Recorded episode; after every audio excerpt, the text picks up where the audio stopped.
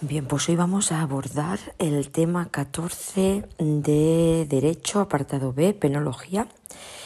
Vamos a hablar sobre la seguridad de los establecimientos penitenciarios. Seguridad exterior, seguridad interior, los principios generales de estas medidas y los medios coercitivos. Pues bien, eh, los fines de retención y custodia de detenidos, presos y penados que se asigna a las instituciones penitenciarias el artículo primero de la LOGP y artículo 2 del reglamento exigen la adopción de una serie de medidas tendentes a conseguir la permanencia de los internos en los establecimientos. Eh, el artículo 3.4 de la LOGP impone a la Administración la obligación de velar por la vida y la integridad de los internos. Así que por un lado tenemos los fines de retención y custodia de detenidos, presos y penados que asigna a las instituciones penitenciarias el artículo primero de la LOGP y el segundo del reglamento.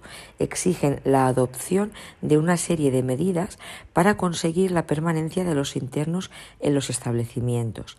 Y a su vez el artículo 3.4 de la LOGP impone a la Administración la obligación de velar por la vida y la integridad de los mismos, de los internos.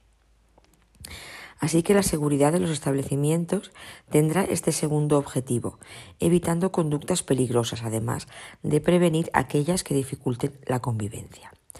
Según la opinión de Tamarit Sumillá, la seguridad se constituye en un elemento imprescindible para la consecución de la reinserción y reeducación social. Constituye además una exigencia insoslayable como consecuencia de la posición de garante que asume la propia Administración penitenciaria respecto a la integridad física y moral de los internos. La seguridad puede ser contemplada desde un punto de vista estático y verla como un conjunto de medios dedicados a la seguridad, desde un punto de vista dinámico en el que la organización de los medios e interrelación de los mismos sería lo que prima.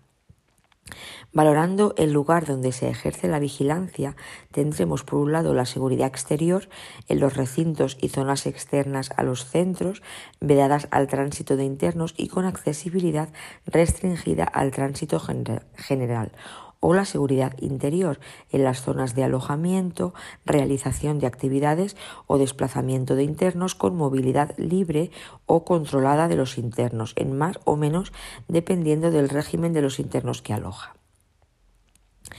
Las reglas penitenciarias europeas de 2006 se ocupan de la seguridad de los establecimientos penitenciarios, señalando, entre otras, las siguientes indicaciones. Las medidas de seguridad aplicadas a los internos individualmente deben corresponder al mínimo requerido para asegurar la seguridad de su reclusión. Atención a esto. Las medidas de seguridad aplicadas a los internos individualmente deben corresponder al mínimo requerido para asegurar la seguridad de su reclusión. La seguridad proporcionada por barreras físicas y otros medios técnicos debe completarse con una seguridad dinámica asegurada por un personal vigilante que conozca bien a los internos a su cargo. Tan pronto como sea posible después de su ingreso, cada interno debe ser examinado con el fin de determinar el riesgo que pueda presentar sobre la colectividad en caso de evasión y la probabilidad de que intente evadirse solo o con la ayuda de cómplices exteriores. Cada interno será sometido inmediatamente a un régimen de seguridad que se corresponda con nivel de riesgo identificado. El nivel necesario de seguridad debe ser reevaluado de forma regular durante la reclusión del interesado. También las reglas para el tratamiento de las reclusas regulan las materias de seguridad y vigilancia, estableciendo las siguientes consideraciones se adoptarán medidas efectivas para resguardar la dignidad y garantizar el respeto de las reclusas durante los registros personales, que serán realizados únicamente por personal femenino que haya recibido adiestramiento apropiado sobre los medios apropiados de registro personal y con arreglo a procedimientos establecidos. Se deberán preparar otros métodos de inspección, por ejemplo, de escaneo, para sustituir los registros sin ropa y los registros corporales invasivos, a fin de evitar las consecuencias psicológicas dañinas y la posible repercusión física de esas inspecciones corporales invasivas. Al inspeccionar a los niños que se hallen en prisión junto a sus madres y a los que visiten a las reclusas, el personal penitenciario deberá proceder de manera competente, profesional y respetuosa de su dignidad. A esta temática está dedicado el capítulo 8 de la seguridad de los establecimientos, del título 2 de la organización general del reglamento penitenciario. Dicho capítulo está dividido en tres secciones a partir del artículo 63. Sección primera, seguridad exterior, sección segunda, seguridad interior y sección tercera, medios coercitivos. Así que eh, en el título 2 de la Organización General, capítulo 8 de la seguridad de los establecimientos, en el Reglamento Penitenciario del 96, nos encontramos estas tres secciones. Primera, seguridad exterior, segunda, seguridad interior, tercera, medios coercitivos. Título 2, capítulo 8. Vamos a abordar el primero, la seguridad exterior. Sección primera del capítulo 8, título 2. La seguridad exterior de los establecimientos penitenciarios corresponde a las fuerzas y cuerpos de seguridad del Estado, al Cuerpo Nacional de Policía y la Guardia Civil, o en su caso a los cuerpos de policía de las comunidades autónomas, los que, sin perjuicio de que se rijan por las normas de los cuerpos respectivos en materia de seguridad exterior de los centros penitenciarios, recibirán indicaciones de los directores de los mismos.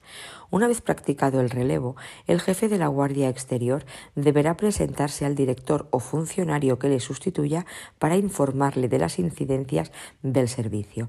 De igual forma, procederá cuando durante el servicio se produzca algún hecho que por su importancia deba ser puesto inmediatamente en conocimiento del director del establecimiento.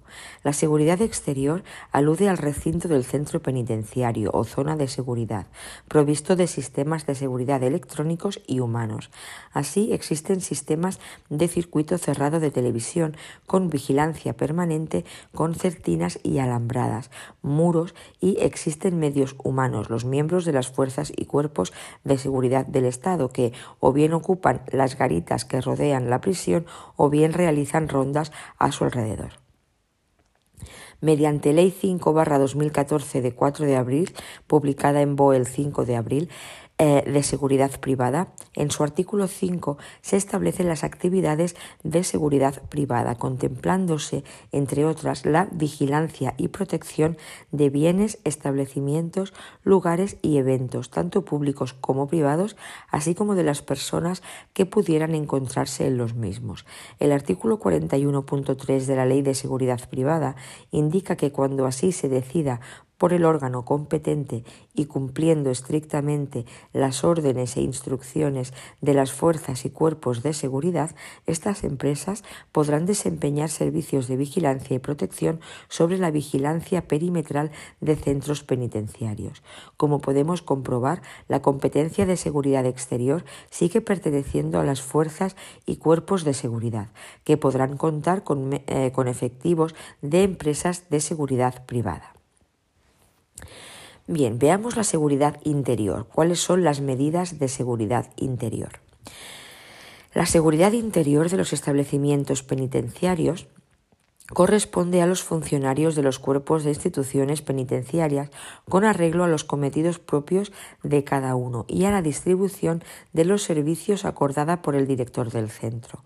No obstante, existe la excepción antes señalada de la DF primera de la LOGP para los casos de acuerdo del Ministerio del Interior en centros cerrados o departamentos especiales y para el caso de producirse incidencias que alteren el orden, como por ejemplo en el caso de los motines.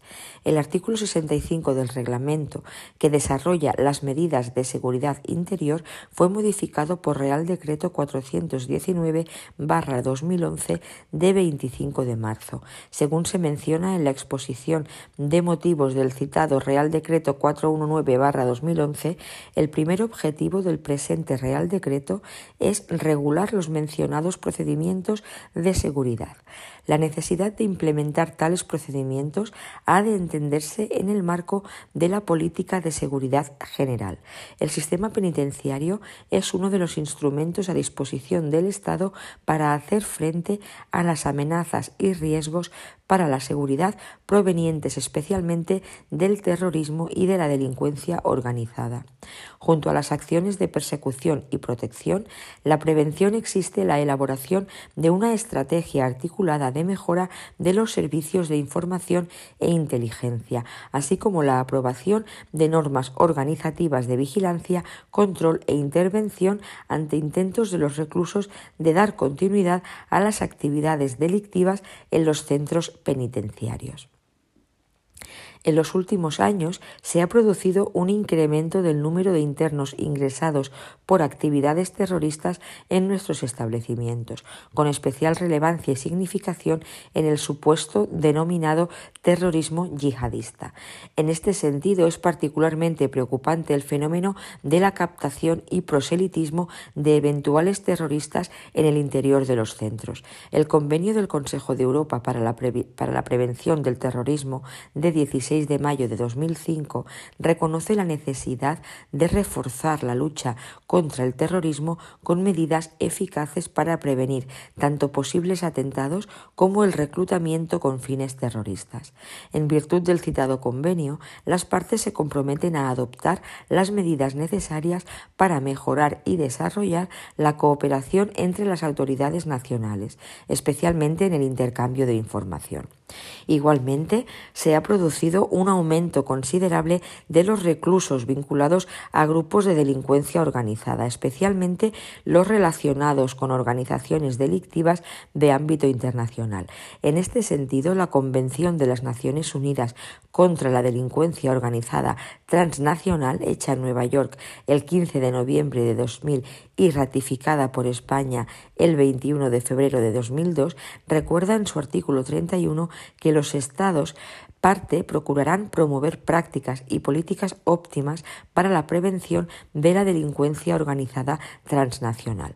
Además, la realidad actual de los centros también pone de manifiesto la necesidad de adoptar medidas de control reforzado respecto a aquellos reclusos que, sin estar vinculados a los grupos de terrorismo yihadista o de delincuencia organizada internacional, son potencialmente muy peligrosos. Con el fin de hacer frente a estos riesgos y amenazas a la seguridad, se prevé que la Administración penitenciaria pueda establecer perfiles de internos que requieran un mayor control. En este sentido, se desarrolla el programa para la prevención de la radicalización en los establecimientos penitenciarios de la Instrucción 8-2014.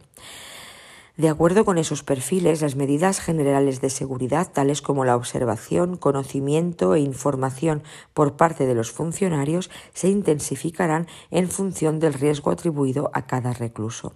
Asimismo, los citados perfiles harán posible un seguimiento individualizado y específico sobre sus titulares por parte de equipos de especialistas en coordinación con los responsables de la seguridad en el centro directivo. En todo caso, las mencionadas medidas de seguridad se regirán por los principios de necesidad y proporcionalidad y se adoptarán con el debido respeto a la dignidad y a los derechos fundamentales.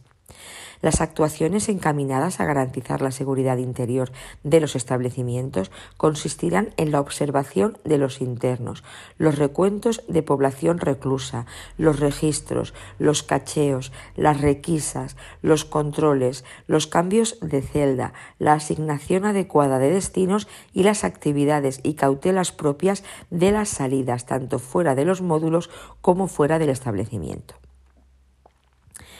Bien, pues en cuanto a la observación de los internos, se llaman medidas preventivas ordinarias aquellas que nos llevan a un conocimiento y control de la situación general del establecimiento, lo que hace posible la evitación de situaciones que de otro modo podrían haber sido caóticas, antirreglamentarias o en última instancia imprevisibles. Estas se basan en una constante observación y un profundo conocimiento de los internos. La tarea de observación y conocimiento compete a todo el funcionariado y de hecho todo funcionariado de un establecimiento posee un conocimiento más o menos exacto o espontáneo de los internos. Sin embargo, las tareas de observación y conocimiento en profundidad exigen distintos matices y rigurosidad según el tipo de funcionarios a realizarlas y según el tipo de interno y situación de estos, ya que abarcan tanto a los penados como a los preventivos.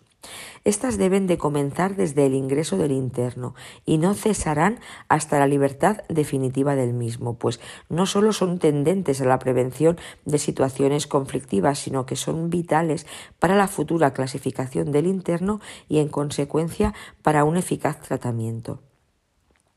La observación estará encaminada al conocimiento de su comportamiento habitual y de sus actividades y movimientos dentro y fuera del departamento asignado, así como de sus relaciones con los demás internos y del influjo beneficioso o nocivo que en su caso ejercieren sobre los mismos. Si en dicha observación se detectaran hechos o circunstancias que pudieran ser relevantes para la seguridad del establecimiento o el tratamiento de los internos, se elevarán los oportunos informes. Esta medida es de suma importancia para detectar de forma preventiva cualquier alteración en la seguridad. Una adecuada observación permite pasar a las siguientes medidas de control, por ejemplo a los cacheos, de forma menos gravosa, tanto individual como colectivamente. Recuérdese el panóptico de Bentham de 1797, que era el edificio por excelencia facilitador de la observación de los internos. Bien, pues vamos a ver los recuentos.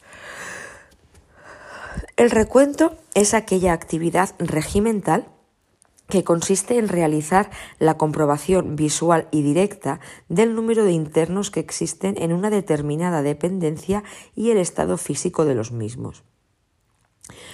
Los recuentos se practicarán de forma que se garantice su rapidez y fiabilidad y sus resultados se reflejarán en parte escrito suscrito por los funcionarios que los hubiesen efectuado y dirigido al jefe de servicios. Hay dos tipos de recuentos. Los recuentos ordinarios, que son aquellos que se realizarán diariamente por parte de los funcionarios del departamento sobre la población reclusa en los momentos de la jornada regimental que coincidan con los relevos del personal de Vigilancia, de acuerdo con el horario aprobado por el Consejo de Dirección.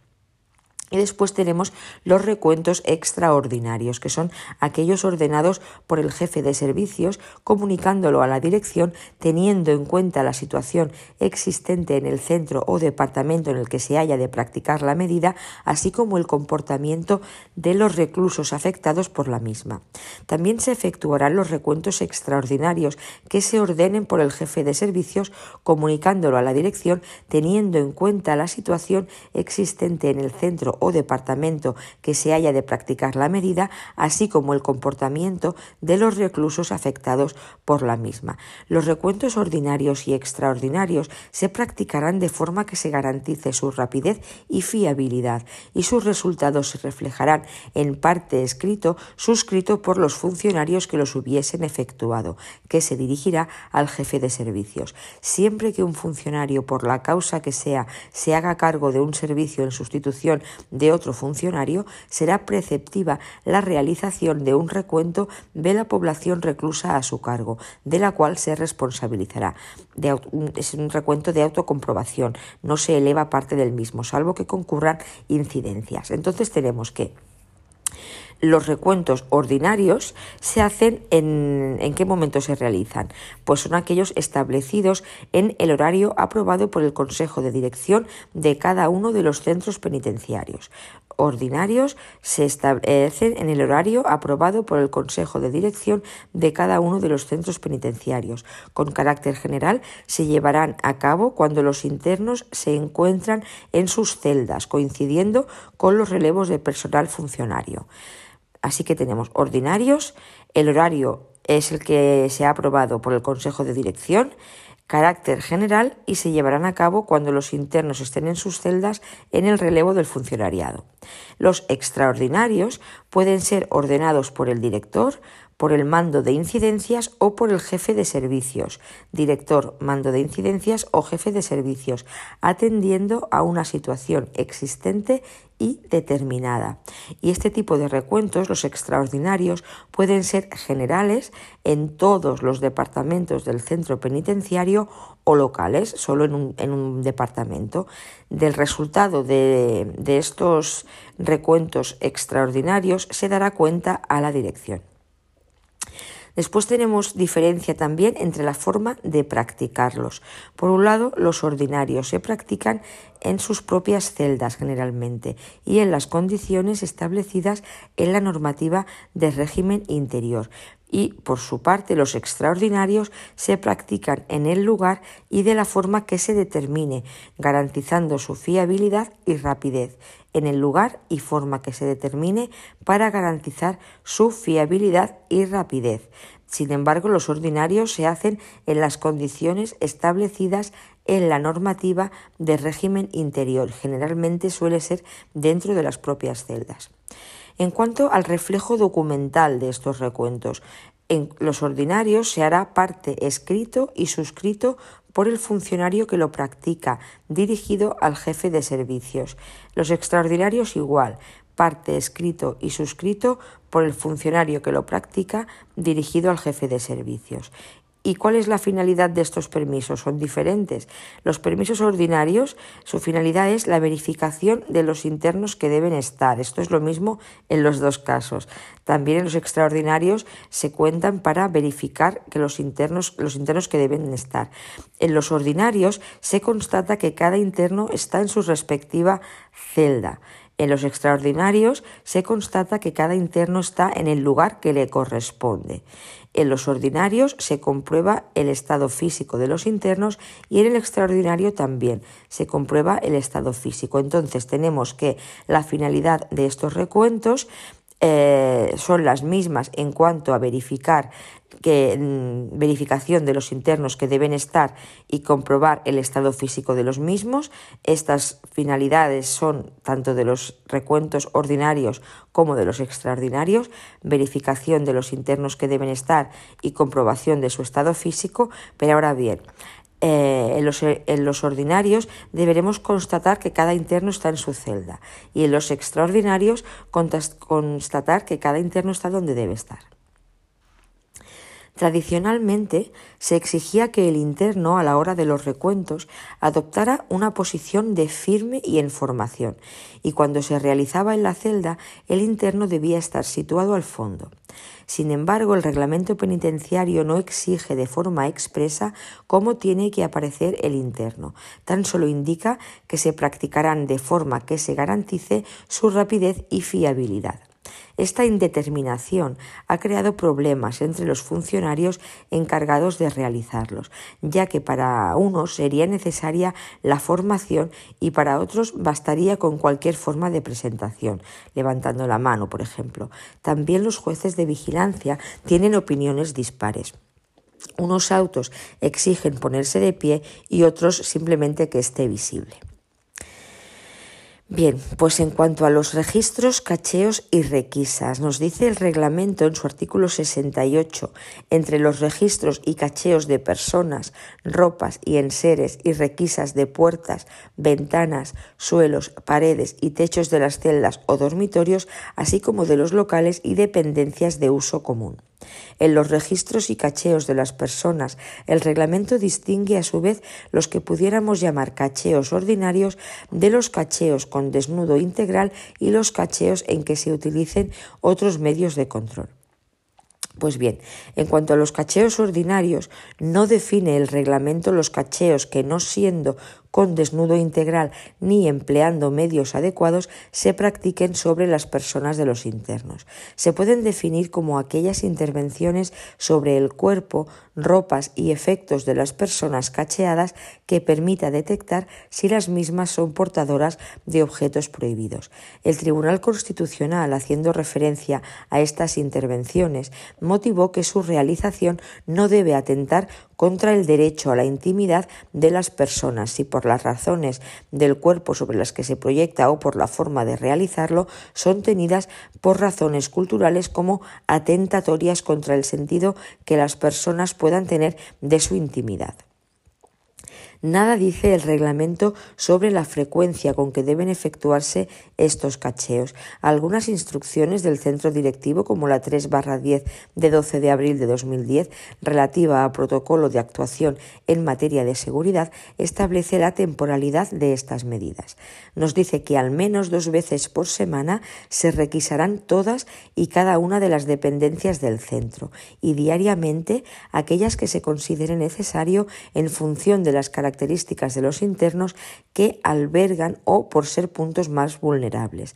A tal fin se elaborará de forma selectiva relación de internos y de dependencias que deberán ser cacheadas y requisadas, presenciando ocasionalmente tanto el subdirector de seguridad como los jefes de servicios la ejecución de algunos de estos para cerciorarse de que se realizan de forma meticulosa y exhaustiva.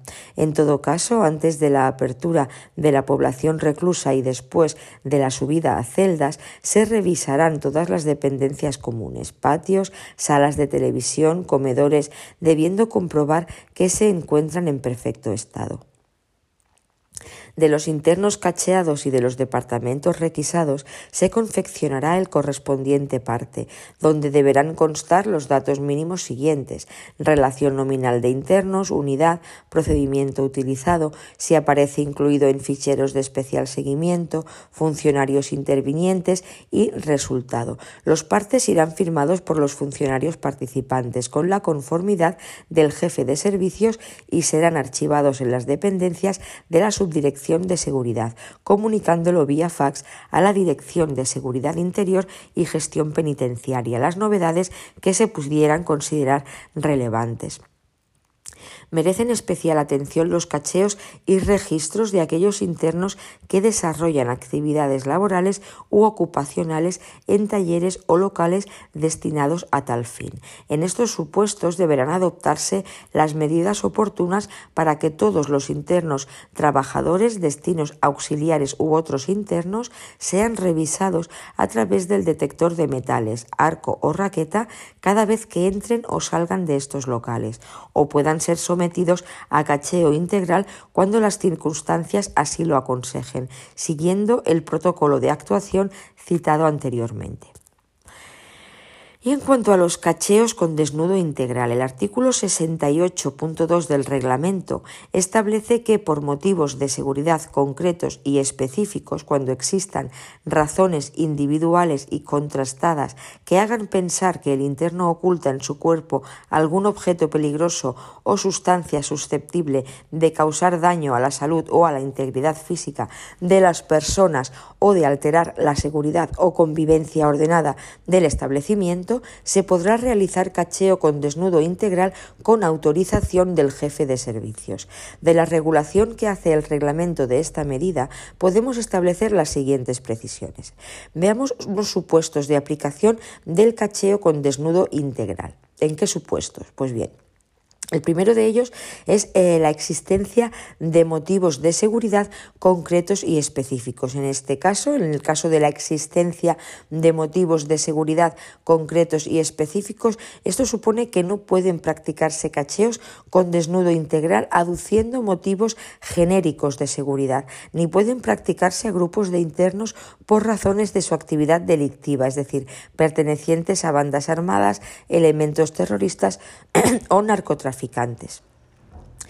y luego un segundo supuesto sería por existencia de razones individuales y contrastadas que hagan pensar que el interno oculta en su cuerpo algún objeto peligroso o sustancia susceptible de causar daño a la salud o integridad física de las personas o de alterar la seguridad o convivencia ordenada del establecimiento. Bien, suponen estas exigencias que no puedan practicarse cacheos con desnudo integral por simples rumores o confidencias eh, anónimas. Suponen también que no puedan practicarse estos cacheos por razón de tener conocimiento de que algún interno oculta cualquier tipo de objeto prohibido, sino solamente justificarán la medida las sospechas fundadas de que el interno oculta objetos peligrosos.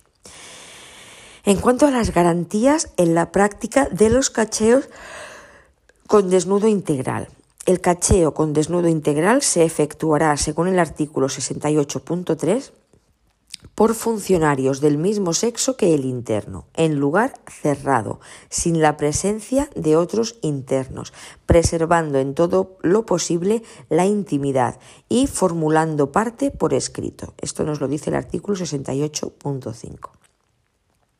Son innumerables las resoluciones judiciales existentes en relación con los límites constitucionales de esta práctica penitenciaria, pues no se establece en precepto alguno de la normativa penitenciaria que en esa práctica deban primar los motivos de seguridad sobre cualquier otra consideración y en especial sobre el respeto a la dignidad de las personas consagrada en el artículo 23 de la LOGP, pues como dice la STC 37 eh, 89, si bastara sin más la afirmación de ese interés público para justificar el sacrificio del derecho, la garantía constitucional perdería, relativizándose toda eficacia.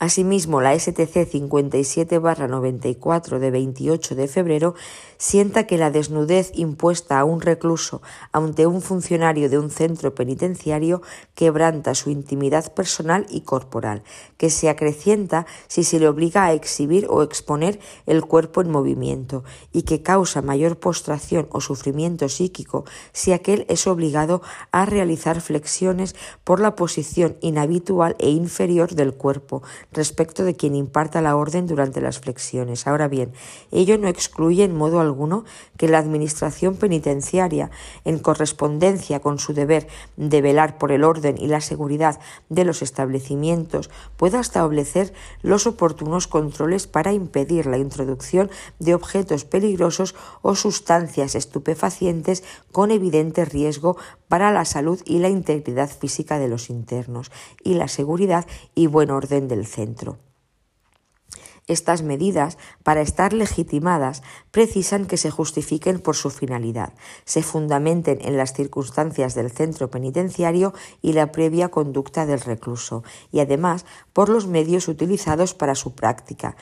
Mm, mm, no produzca una afectación de los derechos fundamentales y en particular de los reconocidos en los artículos 15 y 18.1 de la Constitución.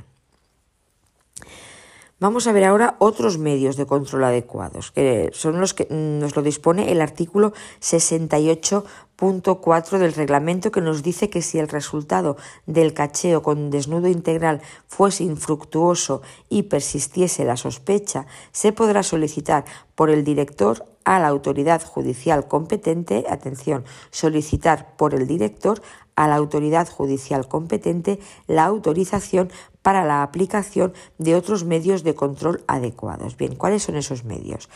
Pues vamos a ver, en relación con la utilización de este tipo de medidas, es de destacar la sentencia 35-96 de 11 de marzo, referente a la utilización de rayos X por supuesta vulneración del derecho a la integridad física y moral protegido por el artículo 15 de la Constitución. Establece el Tribunal Constitucional que en el caso y según los hechos que en las resoluciones judiciales se declaran probados, el dictamen facultativo no reveló que las técnicas de aplicación y la periodicidad de los exámenes hubieran superado el nivel de riesgo exigible para temer o considerar daños futuros a la salud y consiguientemente vulneración del derecho a la integridad física. Y así las circunstancias concretas por las cuales el interno se vio sometido a las exploraciones con rayos X son explicadas razonablemente, utilizando como criterio las normas establecidas por la Organización Mundial de la Salud, tanto en el auto dictado por el juez de vigilancia penitenciaria como en el de la audiencia provincial, al resolver el recluso al resolver el recurso de apelación. En ello se especifica que la utilización aislada y esporádica bajo control médico de un aparato de rayos X que se encontraba en perfecto estado y cuyas radiaciones no suponen peligro alguno para la salud y que incluso en las últimas exploraciones se disminuyó el nivel de radiación esto no supone vulneración del derecho a la integridad física. Ay, así que repetimos esto. Las circunstancias concretas por las cuales el interno se vio sometido a las exploraciones con rayos X son explicadas razonablemente, utilizando como criterio las normas establecidas por la Organización Mundial de la Salud, tanto en el auto dictado por el juez de vigilancia penitenciaria como en el de la audiencia, nación, en la audiencia provincial, al resolver el recurso de apelación. En ello se especifica que la utilización aislada y esporádica bajo control médico de un aparato de rayos X que se encontraba en perfecto estado y cuyas radiaciones no suponen peligro alguno para la salud y que incluso en las últimas exploraciones se disminuyó el nivel de radiación, no supone vulneración del derecho a la integridad física. Después tenemos la instrucción 3-2011 de 2 de marzo de 2011 que regula el protocolo de esta exploración radiológica, señalando que una vez agotadas todas las vías una vez agotadas todas las vías y conforme a lo dispuesto en el artículo 68 Punto 4 del reglamento, si el resultado del cacheo con desnudo integral fuese infructuoso y persistiese la sospecha, se ofrecerá al interno la posibilidad de someterse voluntariamente a la realización de una exploración radiológica o ecográfica, circunstancia que en caso de ser afirmativa deberá quedar acreditada mediante la firma del interno. En caso contrario, es decir, si el interno se negara a someterse a estas pruebas, el director solicitará a la autoridad judicial competente autorización judicial para su realización. En la solicitud deberá reflejarse de manera concisa pero suficiente los motivos en los que se fundamenta la petición, así como las actuaciones acometidas hasta ese momento. Una vez recibida la autorización por parte de la autoridad judicial o bien si el interno hubiese firmado su aceptación voluntaria a someterse a la realización de la prueba, se llevará a cabo la misma bien en el propio centro si dispusiera de los elementos técnicos necesarios, así como del personal acreditado para su práctica, o bien en hospitales extrapenitenciarios, en cuyo caso se requerirá la presencia de las fuerzas de seguridad para proceder al traslado del interno. Del resultado obtenido se dará cuenta a la autoridad judicial. En todo caso, se respetará los límites de radiación marcados por las autoridades sanitarias y normas de protección radiológica. Bien, pues llegamos a ver el registro y los controles de visitas. Además de los registros y cacheos de las personas, ropas y enseres, el reglamento, en el artículo 69, bajo el epígrafe de otros registros y controles, prevé los siguientes registros y controles los de las personas autorizadas a comunicar con los internos, respecto de las cuales además se puede utilizar el cacheo integral por las razones y en las formas establecidas en el artículo 68, debidamente motivadas. Esto nos lo dice el artículo 45 45.7 del reglamento de quienes tengan acceso al interior de los establecimientos para realizar algún trabajo o gestión dentro de los mismos, salvo en las visitas oficiales de las autoridades, de los vehículos que entren o salgan del establecimiento, de los paquetes que reciban o remitan los internos, conforme a lo establecido en el artículo 50 del reglamento. Señalar que la referida instrucción 3-2010 regula de forma detallada las normas normas de seguridad, control e intervención en los accesos y otras dependencias relativas a las personas y medios materiales. Bien, en cuanto a la intervención de dinero, alhajas u objetos. Entre las medidas de seguridad contempladas por el reglamento se encuentran también, según su artículo 70, la intervención del dinero, alhajas u objetos de valor no utilizados, así como los objetos que se entiendan peligrosos para la seguridad o convivencia ordenada o de ilícita procedencia.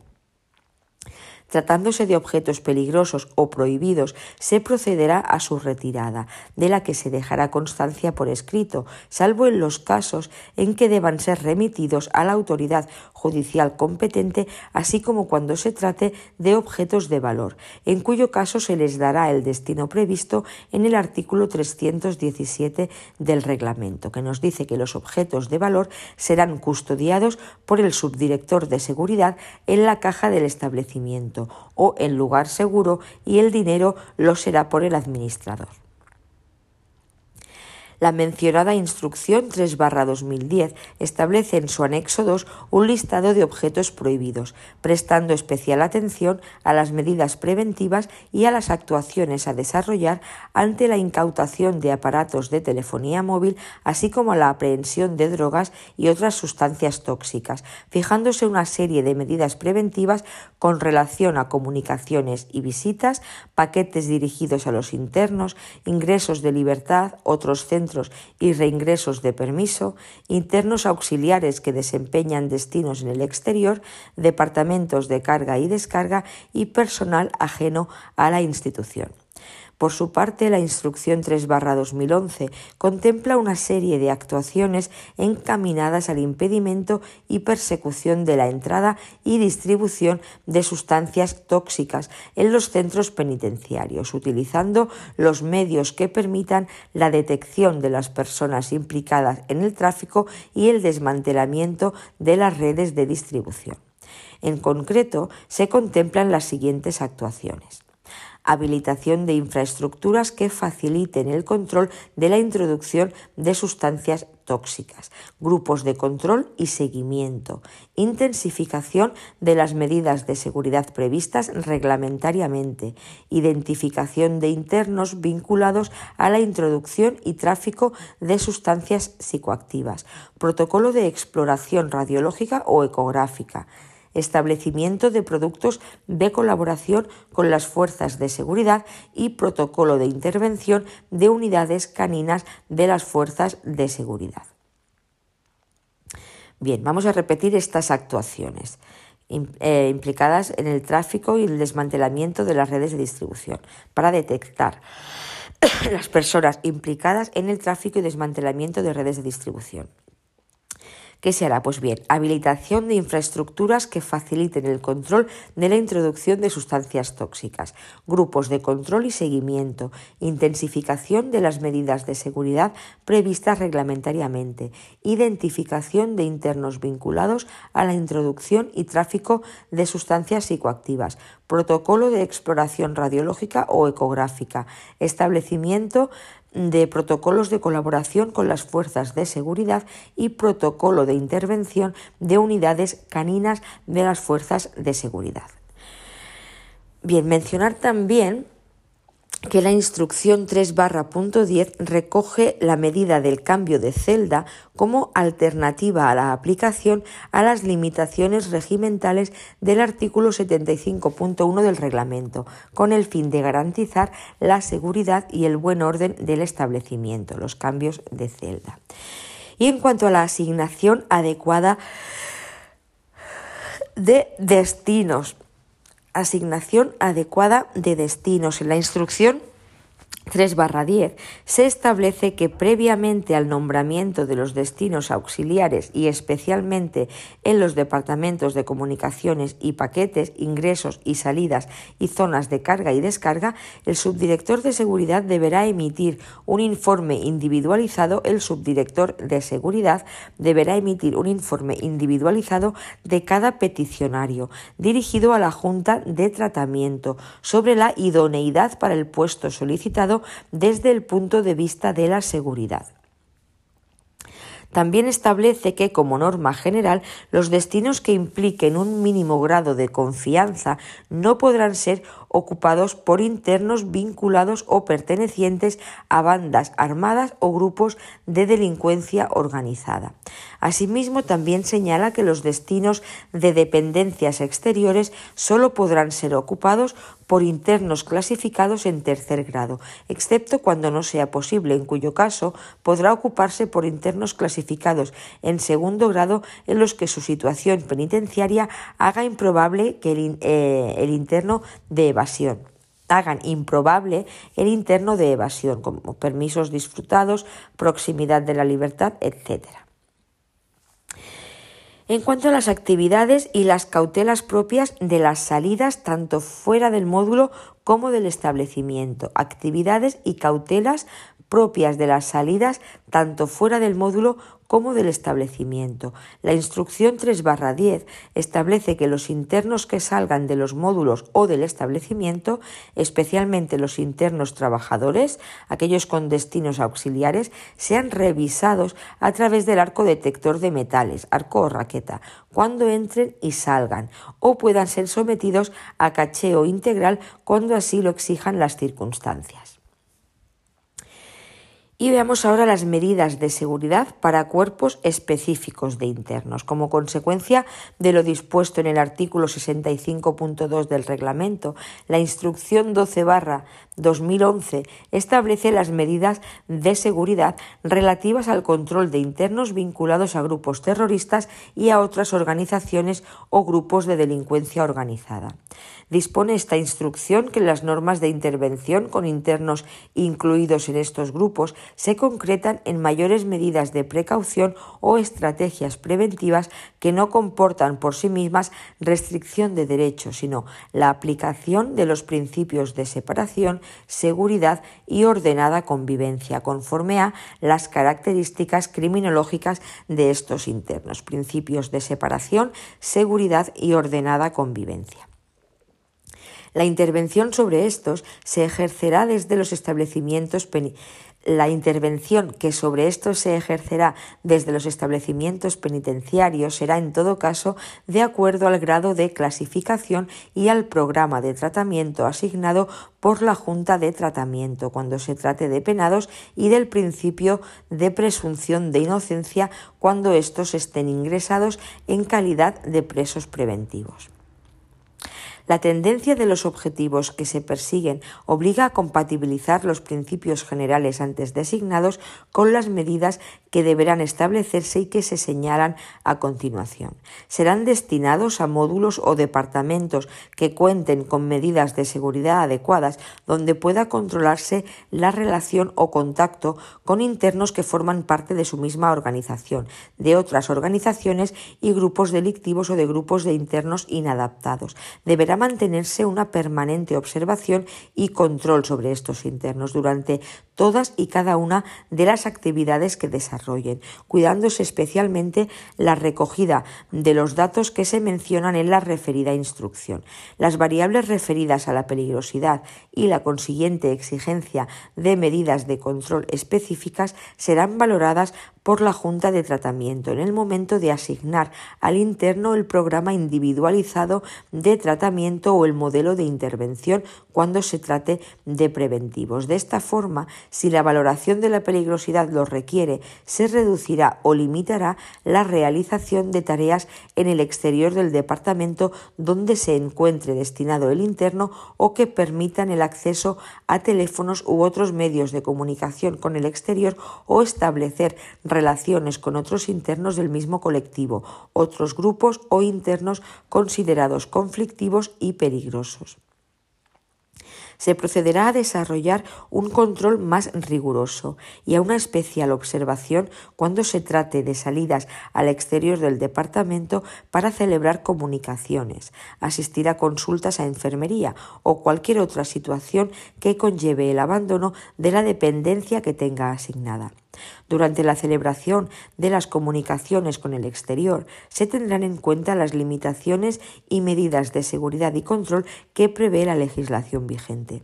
Se podrán autorizar comunicaciones telefónicas conforme a las normas previstas en la Instrucción 4-2005 de 16 de mayo. Se les exigirá en todos los casos que aporten documentación acreditativa de la titularidad del teléfono al que deseen realizar las llamadas periódicamente y por escritas razón y mm, periódicamente y por estrictas razones de seguridad serán cambiados de celda. Dichos cambios no se efectuarán con una periodicidad inferior a los dos meses, periodicidad inferior a los dos meses, salvo que existan motivos concretos para hacerlo de modo inmediato.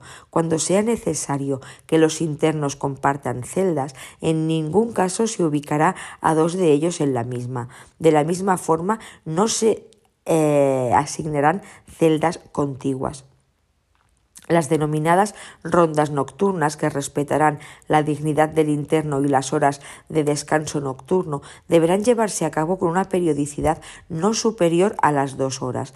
Cuando, sin embargo, se trate de internos con asignación del régimen cerrado, se organizarán de forma que el intervalo entre ellas no sea superior a una hora. El modo de materializarse respecto de las celdas donde se encuentren los reclusos consiste en comprobar tanto a través de los patios u otras dependencias externas como mediante controles y paseos por los pasillos a cuyos lados se sitúan las celdas que ninguno de los elementos de seguridad de las mismas han sido alterados, salvo que excepcionalmente y por indicios razonables de peligro de fuga o de menoscabo de otros bienes jurídicos fuera necesario proceder a la apertura de la celda y observación directa de su interior. Además de las prevenciones establecidas para los supuestos de excarcelaciones temporales, como asistir a juicio, diligencias, consultas hospitalarias, etc., recogidas en la instrucción sobre traslados, deberán observarse los siguientes aspectos.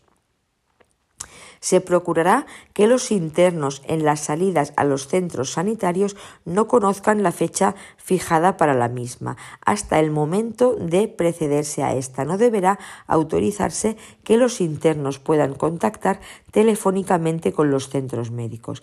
Respecto de estos internos, se potenciarán las medidas de seguridad interior inmediatas, la realización de cacheos, recuentos, requisas, etc., recogidas en el artículo 65 del Los internos incluidos en el colectivo de delincuencia organizada estarán distribuidos en tres grupos o niveles, en función de su potencialidad delictiva. La distribución se llevará a cabo por la Secretaría general que será comunicada a los responsables de los centros. Los grupos se denominarán nivel superior, nivel medio y nivel inferior, grupos de delincuencia organizada cuya distribución se lleva a cabo por la Secretaría General, que será comunicada a los responsables de los centros.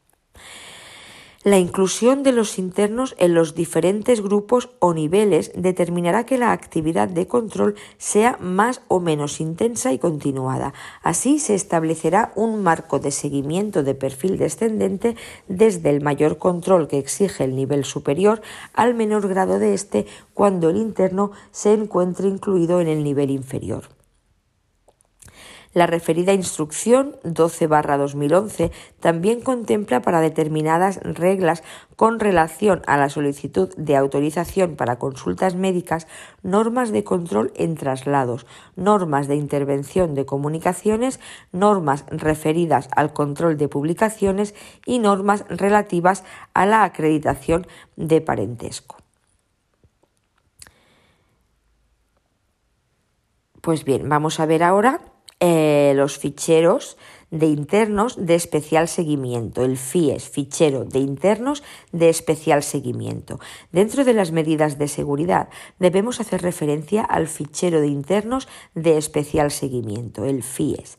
El fichero de internos de especial seguimiento es una base de datos que fue creada por la necesidad de disponer de una amplia información sobre determinados grupos de internos de alta peligrosidad, en atención a la gravedad de su historial delictivo a su trayectoria penitenciaria o bien necesitados de protección especial.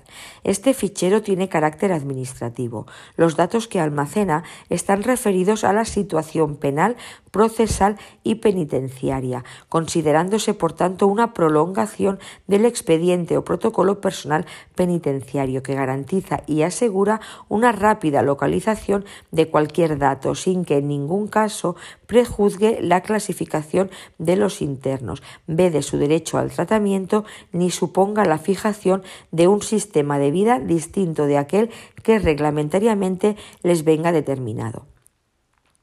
En consecuencia, la aplicación de medidas que impliquen limitaciones regimentales o restricción o limitación de derechos no deben fundamentarse en la inclusión del interno en el FIES, sino en la necesidad de proteger otros derechos o de preservar la seguridad, buen orden del establecimiento o interés del tratamiento, derivada de las circunstancias personales del interno afectado. Desde la aprobación de la Instrucción 2196 de 16 de diciembre, el fichero de internos de especial seguimiento regulado en la misma no ha estado libre de críticas. Sin embargo, numerosas resoluciones judiciales han venido a declarar la legalidad de su creación y mantenimiento, plenamente ajustado al ordenamiento jurídico vigente.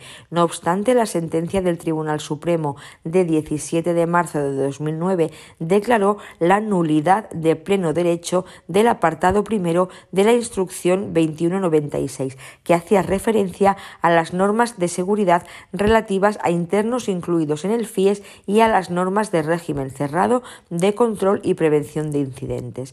El Tribunal Supremo no entra a analizar el contenido concreto del apartado primero de la instrucción 2196. El Tribunal Supremo centra el debate en determinar si una disposición administrativa interna puede establecer con carácter general un régimen de derechos y deberes de los internos que califica de conflictivos o inadaptados para terminar concluyendo que esas disposiciones no son un medio idóneo de regulación de derechos y deberes de los internos. En este sentido, entiende el Tribunal que la instrucción 2196 excede del cometido y finalidad de los denominados reglamentos administrativos o de organización para adentrarse en el ámbito reservado a la ley y a los reglamentos ejecutivos, vulnerando los preceptos constitucionales. Es por ello que uno de los objetivos de la reforma del reglamento penitenciario por Real Decreto 419-2011 de 25 de marzo ha sido la necesidad de dotar de cobertura reglamentaria a los ficheros de internos de especial seguimiento. Para ello se ha añadido un apartado cuarto al artículo 6 del reglamento estableciendo que la Administración penitenciaria podrá establecer ficheros de internos que tengan como finalidad garantizar la seguridad y el buen orden del establecimiento, así como la integridad de los internos. En ningún caso la inclusión en dicho fichero determinará por sí misma un régimen de vida distinto de aquel que reglamentariamente corresponda. Como consecuencia de todo ello, se ha dictado la Instrucción 12-2011 de 29 de julio que regula los internos de especial seguimiento y medidas de seguridad y deroga la Instrucción 6-2006 excepto en lo que respecta a las normas de régimen cerrado, de control y prevención de incidentes. Los grupos, en cuanto a los grupos de internos de especial seguimiento y características necesarias para la inclusión en los mismos, establece la referida Instrucción 12-2011 que la base de datos de internos de especial seguimiento incluye distintos grupos que, en atención a los delitos cometidos, repercusión social de los mismos, pertenencia a bandas organizadas y criminales, peligrosidad u otros factores, aconsejan un seguimiento administrativo estructurándose de la siguiente manera. 1. FIES 1, CD. 2. FIES 2, DO. 3. FIES 3, BA. 4 FIES 4 FS, 5 FIES 5 C. Vamos a ver qué es esto. El colectivo 1, FIES 1, control directo. Incluyen internos especialmente conflictivos y peligrosos. Grupo 1, colectivo FIES 1, control directo. Eh, especialmente conflictivos y peligrosos, protagonistas e inductores de alteraciones regimentales muy graves que hayan puesto en peligro la vida o integridad de los funcionarios, autoridades, otros internos o personal ajeno a la institución, tanto dentro como fuera del centro, con ocasión de salidas para traslados, diligencias u otros motivos. Segundo grupo, colectivo FIES 2, DEO, delincuencia organizada.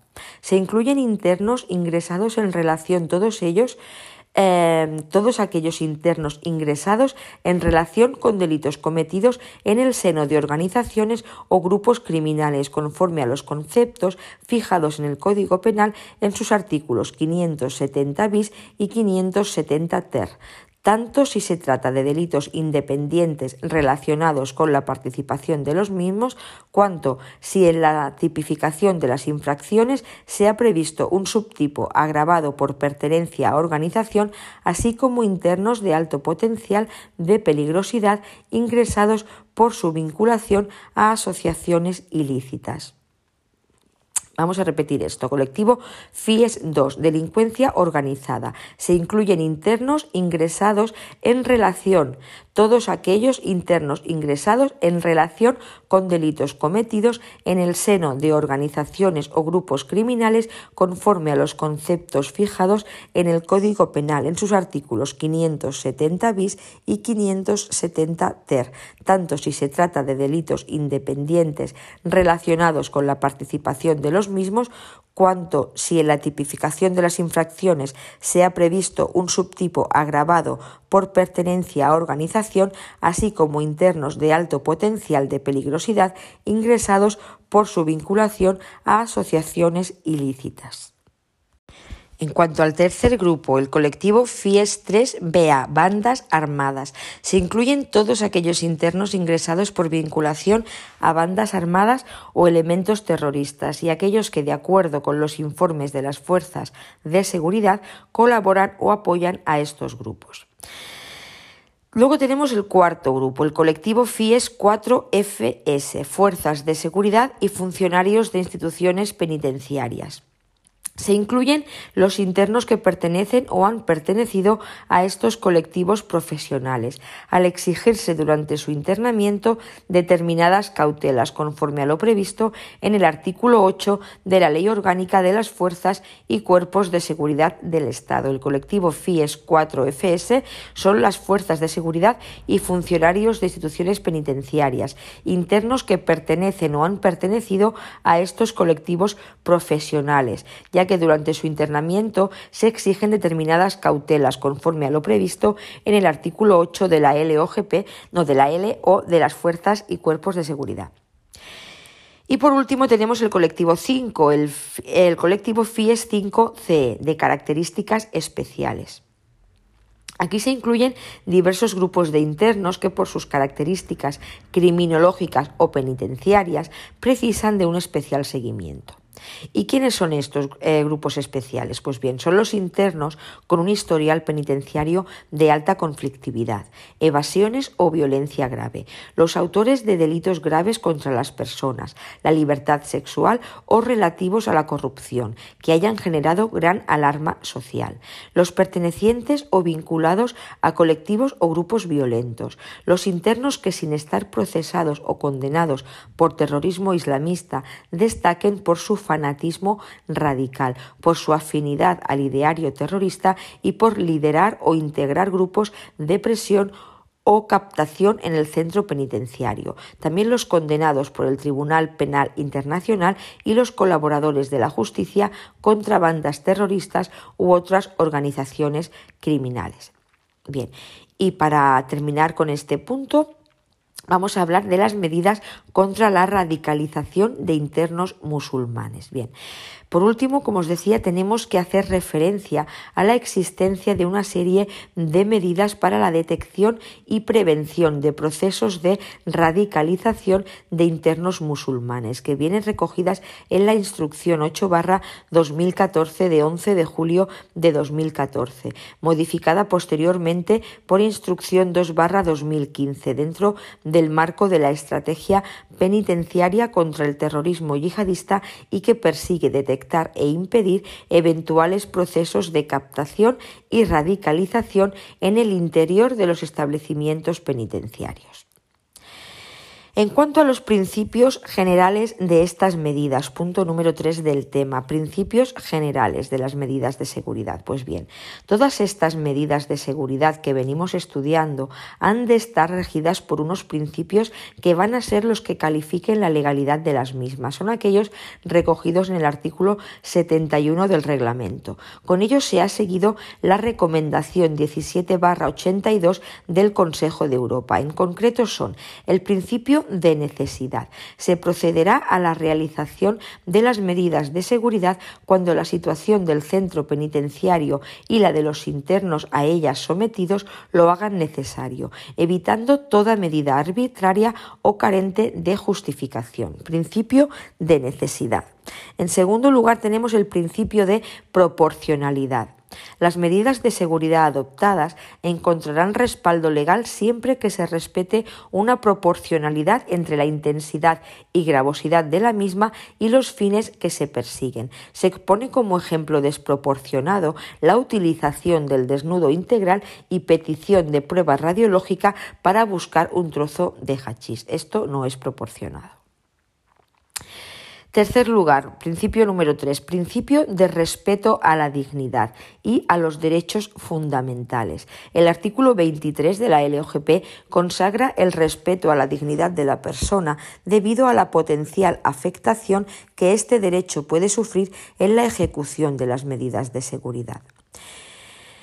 Y en cuarto lugar, cuarto principio, tenemos el principio de subsidiariedad. Este señala que siempre que sea posible para la consecución del resultado perseguido, se utilizará de forma prioritaria aquellas medidas que sean menos gravosas para los internos. A la hora de utilizar medios de igual eficacia, se dará preferencia a los de carácter electrónico, por entender que estos son más inocuos para la dignidad e intimidad de los internos. Cuando los funcionarios, mediante cualquier cualquiera de las medidas antes mencionadas detecten alguna anomalía regimental o cualquier hecho o circunstancia indiciaria de una posible perturbación de la vida normal del centro, lo pondrán en conocimiento del jefe de servicios sin perjuicio de que en su caso hagan uso de los medios coercitivos que trataremos a continuación. Pero no olvidemos, vamos a repasar estos principios generales de las medidas de seguridad. Principio de necesidad, principio de proporcionalidad, principio de respeto a la dignidad y el principio de subsidiariedad, quedando claro que los funcionarios, mediante cualquiera de las medidas antes mencionadas, detecten alguna anomalía regimental o cualquier derecho o circunstancia indiciaria de una posible perturbación de la vida normal del centro, lo pondrán en conocimiento del jefe de servicios, sin perjuicio de que en su caso hagan uso de los medios coercitivos que a continuación vamos a tratar. Vamos a ver cuáles son estos medios coercitivos. Bien, pues pasamos pues a hablar de los medios coercitivos. Siguiendo a Beltellez, por medios coercitivos se entienden aquellas acciones o elementos que el ordenamiento penitenciario permite que sean usadas para impedir o reprimir determinadas conductas de los internos, que debido a su gravedad requieren una pronta respuesta por parte del personal funcionario. Se trata de una actuación institucional que incide de forma tan gravosa en la esfera de los derechos de los internos que es la ley penitenciaria quien se encarga de regular Así, en el artículo 45 de la LOGP, en el capítulo 4, el régimen disciplinario del título 2 del régimen penitenciario, señala expresamente que solo se podrán utilizar los medios coercitivos que reglamentariamente se establezcan, con autorización del director, muy importante esto siempre, con autorización del director en los siguientes casos.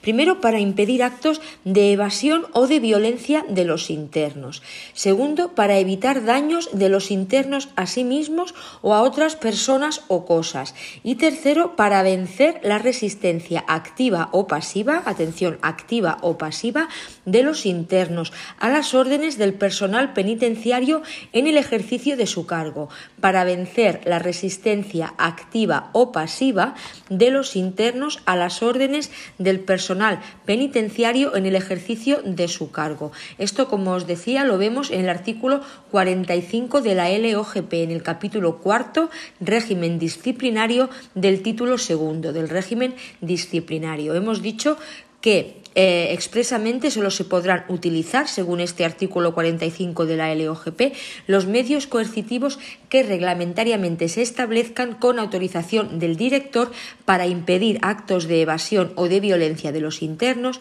para evitar daños de los internos a sí mismos a otras personas o cosas y para vencer la resistencia activa o pasiva de los internos a las órdenes del personal penitenciario en el ejercicio de su cargo. No obstante, es adecuado señalar que mientras la ley sitúa los medios coercitivos en el régimen disciplinario, el reglamento lo hace en las, en las medidas de seguridad. Esta ubicación es alabada por la doctrina, en tanto que los principios inspiradores del primero son distintos de los fines y principios de los medios coercitivos.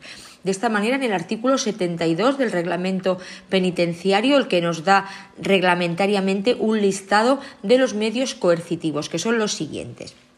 El primero es el aislamiento provisional, con el que se intenta cortar de raíz una situación límite, aislando individualmente a los internos implicados. Esto se utiliza en casos de agresividad manifiesta y junto con la fuerza física es de los más frecuentes, el aislamiento provisional.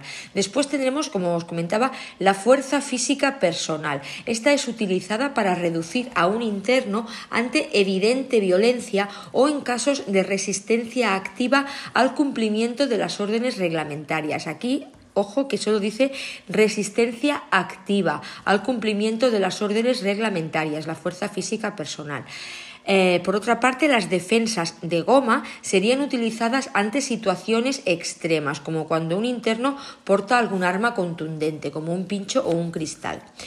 Los aerosoles eh, de acción adecuada o sprays utilizados en casos extremos con la finalidad de reducir e inmovilizar al interno. Estos producen una sensación de asfixia y agitación con aumento de la presión arterial y del pulso cardíaco. Han de ser de acción adecuada y simplemente para eh, reducir e inmovilizar al interno.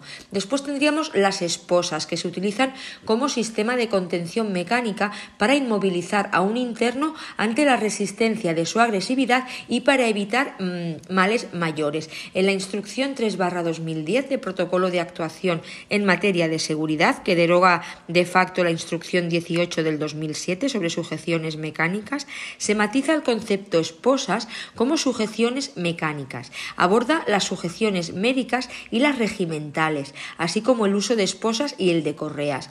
Hay que tener en cuenta en este apartado la instrucción 3 2018, protocolo para sujeción mecánica por motivos regimentales, que desarrollaremos más adelante en un anexo, y su modificación parcial posterior por la instrucción 4 2020. Su uso, el uso de, estas medidas coercitivas será proporcional al fin perseguido. Nunca supondrá una sanción encubierta y solo se aplicarán cuando no exista otra manera menos gravosa para conseguir la finalidad perseguida y por el tiempo estrictamente necesario uso proporcional al fin perseguido. Nunca supondrán una acción encubierta y solo se aplicarán cuando, no, exista otra manera menos gravosa para conseguir la finalidad perseguida y siempre por el tiempo estrictamente necesario. Su utilización estará dirigida exclusivamente al restablecimiento de la normalidad. Recordar que en, el, en la LOGP eh, está dentro, eh, los medios coercitivos se regulan dentro del capítulo cuarto régimen disciplinario, título segundo del régimen disciplinario y que en el reglamento penitenciario quedan regulados en el artículo 72 dentro del de, el apartado de las medidas de seguridad. En una son medidas de régimen mm, disciplinario, medidas disciplinarias y en el reglamento medidas de seguridad.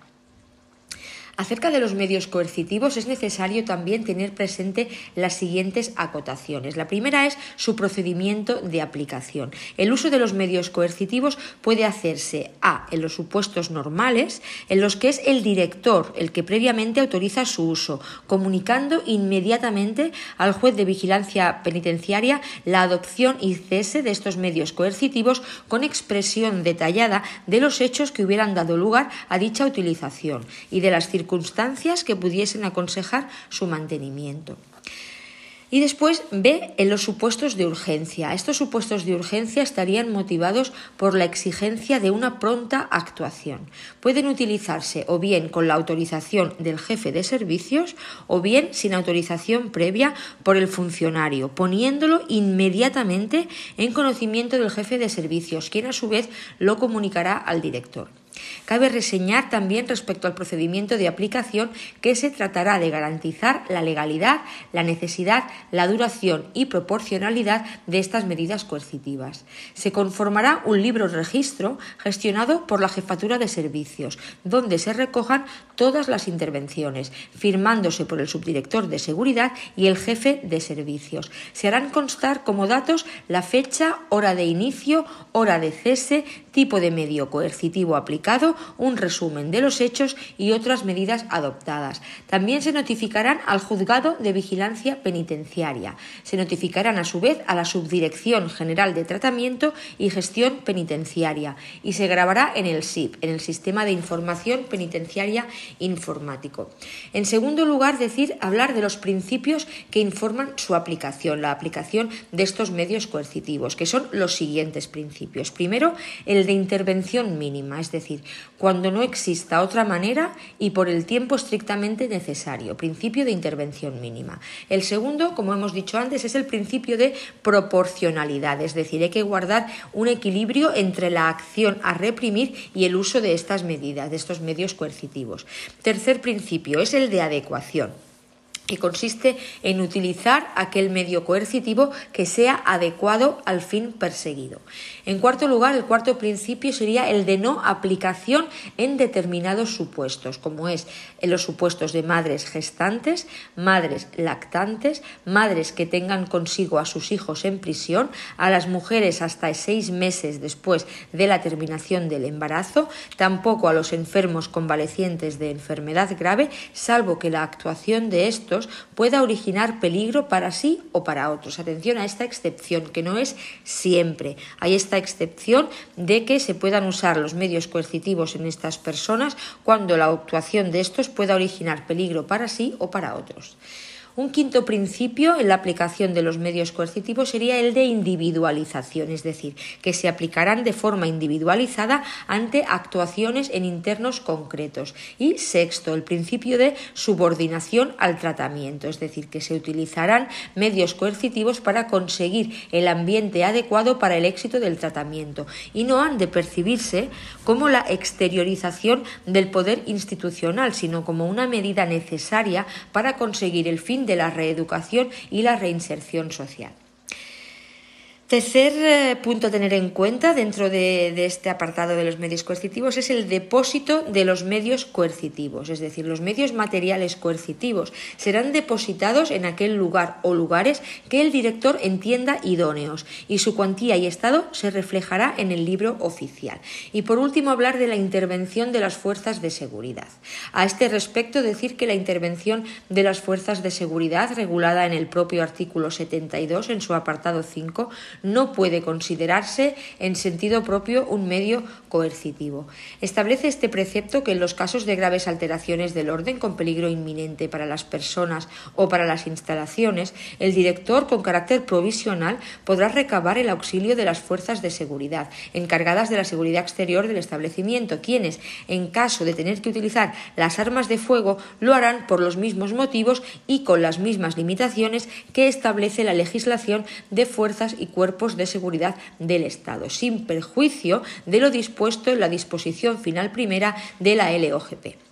Como vemos, el artículo 72 del reglamento contempla una intervención de carácter provisional, mientras que la disposición final primera de la LOGP regula el supuesto de suspensión parcial y temporalmente, por acuerdo de los ministros de Justicia e Interior, de los derechos reconocidos en la ley en los supuestos de graves alteraciones del orden en un centro que obliguen a la autoridad penitenciaria a requerir la intervención de los cuerpos de seguridad del Estado.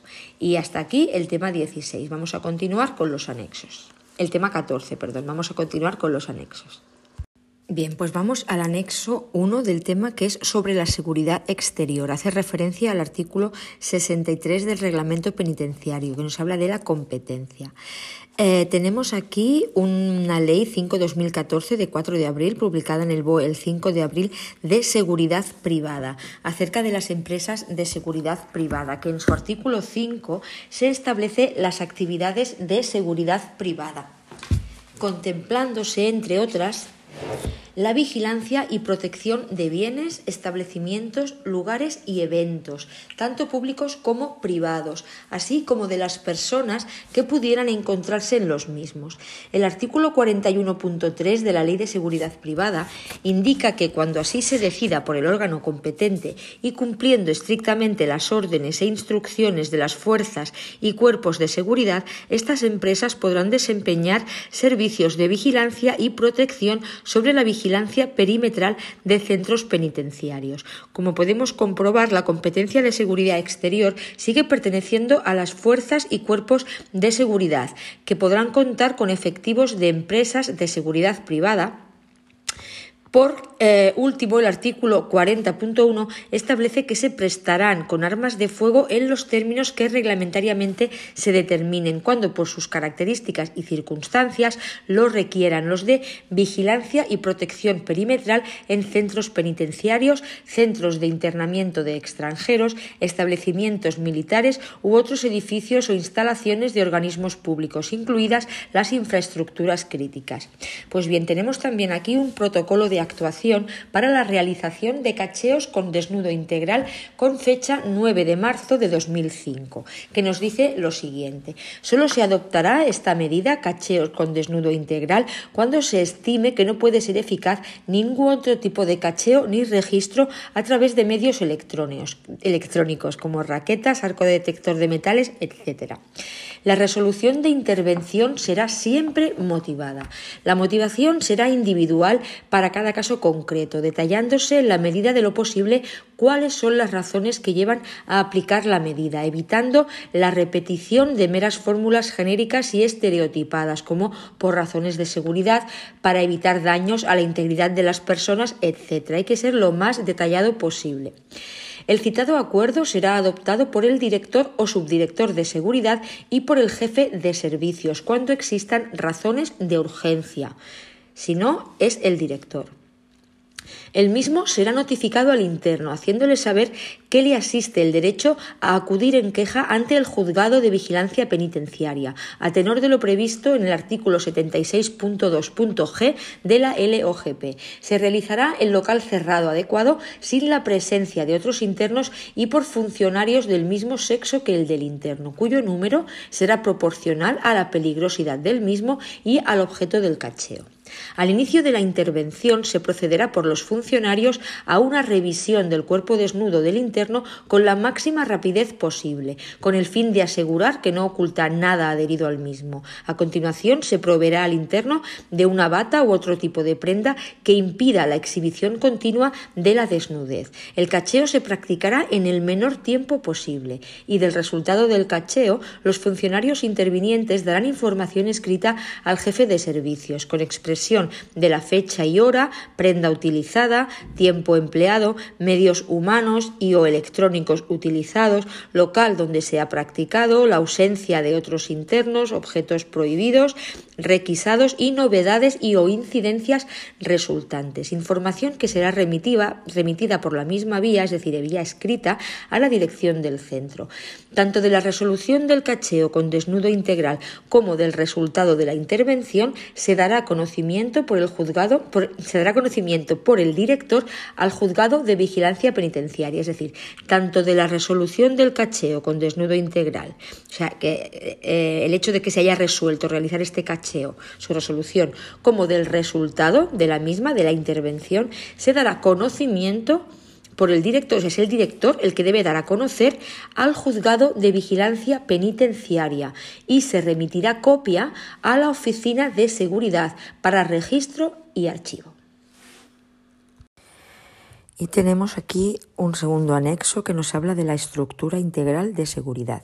Dice que la estructura integral de seguridad es un complejo conjunto de elementos que, coordinados y en pleno y correcto funcionamiento, permiten garantizar con éxito la ejecución segura de todo lo que acontece en los establecimientos penitenciarios.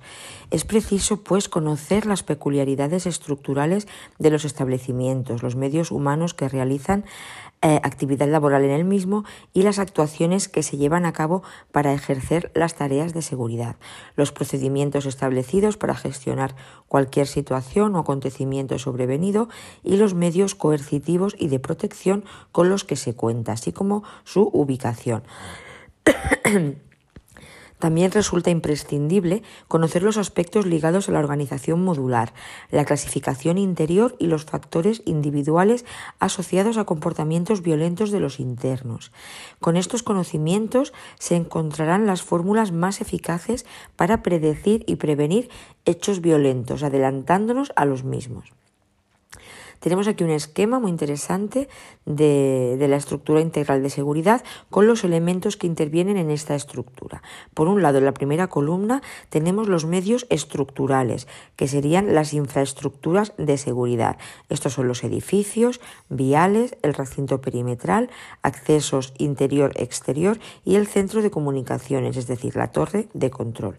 En una segunda columna clasificamos los medios de protección en edificios. Estos son los medios pasivos de seguridad y los medios activos de seguridad. Son los medios de protección para usar dentro de los edificios. Después tenemos los medios humanos, una tercera columna. En los medios humanos recogemos las actuaciones de seguridad personal, como son la observación, la información, los registros, cacheos, requisas y controles, los recuentos y las rondas nocturnas, la asignación adecuada de destinos y actividades, los cambios de celda y las cautelas en las salidas fuera del módulo o del establecimiento, medios humanos, que son las actuaciones de seguridad llevadas a cabo por el personal. Una cuarta columna, procedimientos regimentales.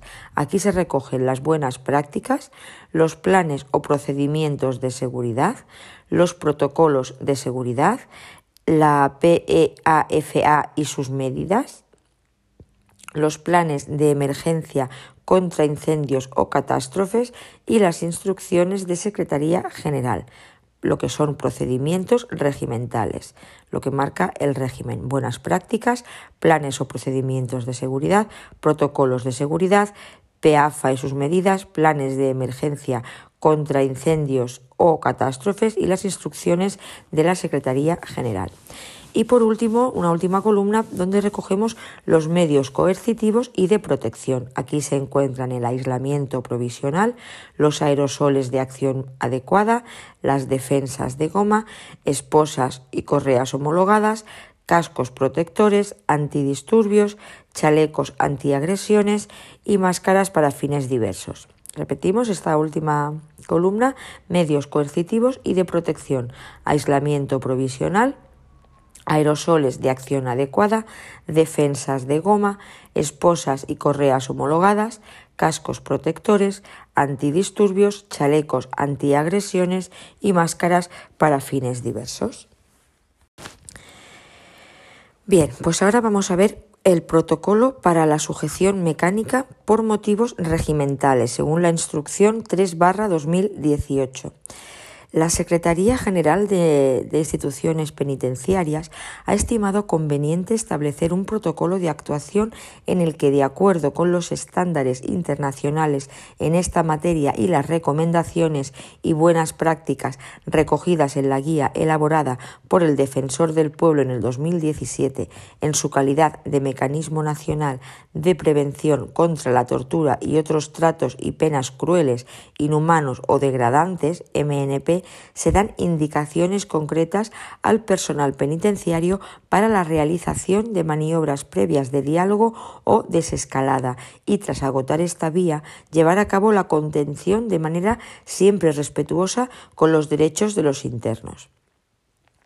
Secretaría General de IP ha estimado conveniente establecer este protocolo de actuación, de acuerdo con los estándares internacionales en esta materia y las recomendaciones y buenas prácticas que se recogen en la guía elaborada por el Defensor del Pueblo en el 2017, en su calidad de Mecanismo Nacional de Prevención contra la tortura y otros tratos y penas crueles, inhumanos o, o degradantes.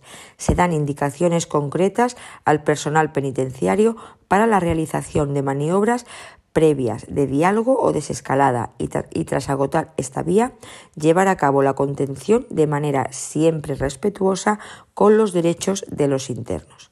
La contención o sujeción mecánica en los centros penitenciarios como proceso de inmovilización de una persona con instrumentos destinados a restringir sus movimientos y el, normal acceso a su cuerpo está previsto en la legislación penitenciaria, artículos 42 de la LOGP y 72 del reglamento. 42 LOGP, 72 del reglamento. Contención o sujeción mecánica. Está recogida en la legislación previsto en la legislación como proceso de inmovilización de una persona con instrumentos destinados a restringir sus movimientos y el normal acceso a su cuerpo. No obstante, junto a tal previsión de sujeción de tipo regimental como medida de seguridad y control de una persona por parte de los funcionarios, se contempla también la sujeción o inmovilización terapéutica de una persona por razones médicas. Por tanto, atendiendo a la motivación que sustenta su aplicación, cabe distinguir entre las sujeciones mecánicas derivadas por razones regimentales y las sujeciones mecánicas por razones sanitarias. Presente instrucción regula únicamente la sujeción mecánica regida por criterios regimentales, quedando las sujeciones sanitarias sujetas a la normativa sanitaria general en la que se prevé este tipo de procedimiento. En el reglamento penitenciario no se hace mención al uso de correas de sujeción mecánica como forma de inmovilizar a un interno por un espacio de tiempo de cierta duración, aunque su utilización siempre se ha entendido congruente con el espíritu de la ley penitenciaria y su reglamento de desarrollo, como una forma menos gravosa, traumática y lesiva de sujeción. Por ello, en el ámbito de actuación de la Secretaría General de IP, se ha habilitado el uso de estas correas de sujeción mecánica homologadas, como un medio coercitivo más, que puede ser utilizado en los supuestos y con las garantías jurídicas previstas para ello en la legislación vigente. Por tanto, son susceptibles de aplicación como medida de sujeción regimental tanto las esposas como las correas homologadas a aquel interno que mostrara un comportamiento agresivo y violento que suponga un grave riesgo para sí mismo o para terceras personas, así como para evitar graves daños en las instalaciones o en los medios materiales del centro penitenciario. La aplicación de correas de sujeción mecánica, al igual que el resto de medios coercitivos, debe adecuarse a los siguientes criterios previstos en la normativa penitenciaria. Han de aplicarse con carácter excepcional cuando no exista otra manera menos gravosa para conseguir la finalidad perseguida. Su utilización debe obedecer a la causa tasada prevista legalmente, única y exclusivamente en los supuestos legalmente previstos y con las excepciones que se señalan en el artículo 72.2 del reglamento en relación con el artículo 243.3 del mismo.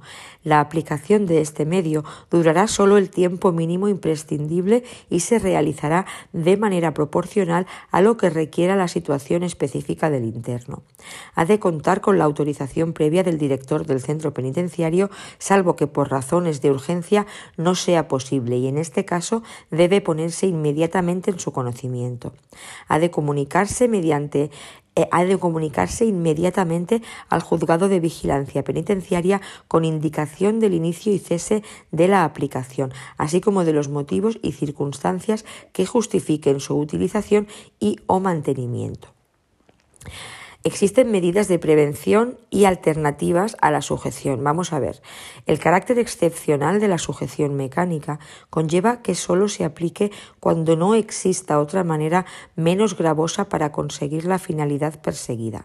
Y por tanto, antes de aplicar o prolongar esta medida, es necesario que en cada caso se pondere la necesidad de su utilización una vez hayan fracasado otras pautas alternativas de intervención.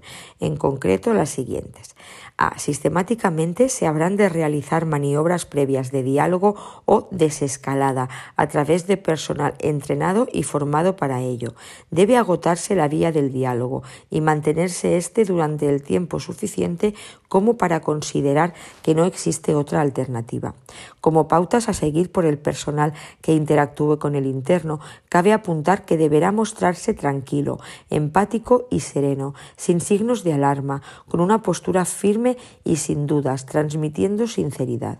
Se dirigirá al interno por su nombre, evitando un tono intimidatorio, en un tono de voz pausado y permitiéndole hablar y defender sus ideas. B. Atender la causa de la agitación y no solo al síntoma. Por ejemplo, en caso de que tal estado se deba a una queja, escuchando el motivo e intentando, si fuera posible, buscar alguna solución razonable a la misma. En función de la situación y perfil del interno, valorar la posibilidad de ofrecer al interno un espacio donde en breve periodo de tiempo pueda intentar serenarse.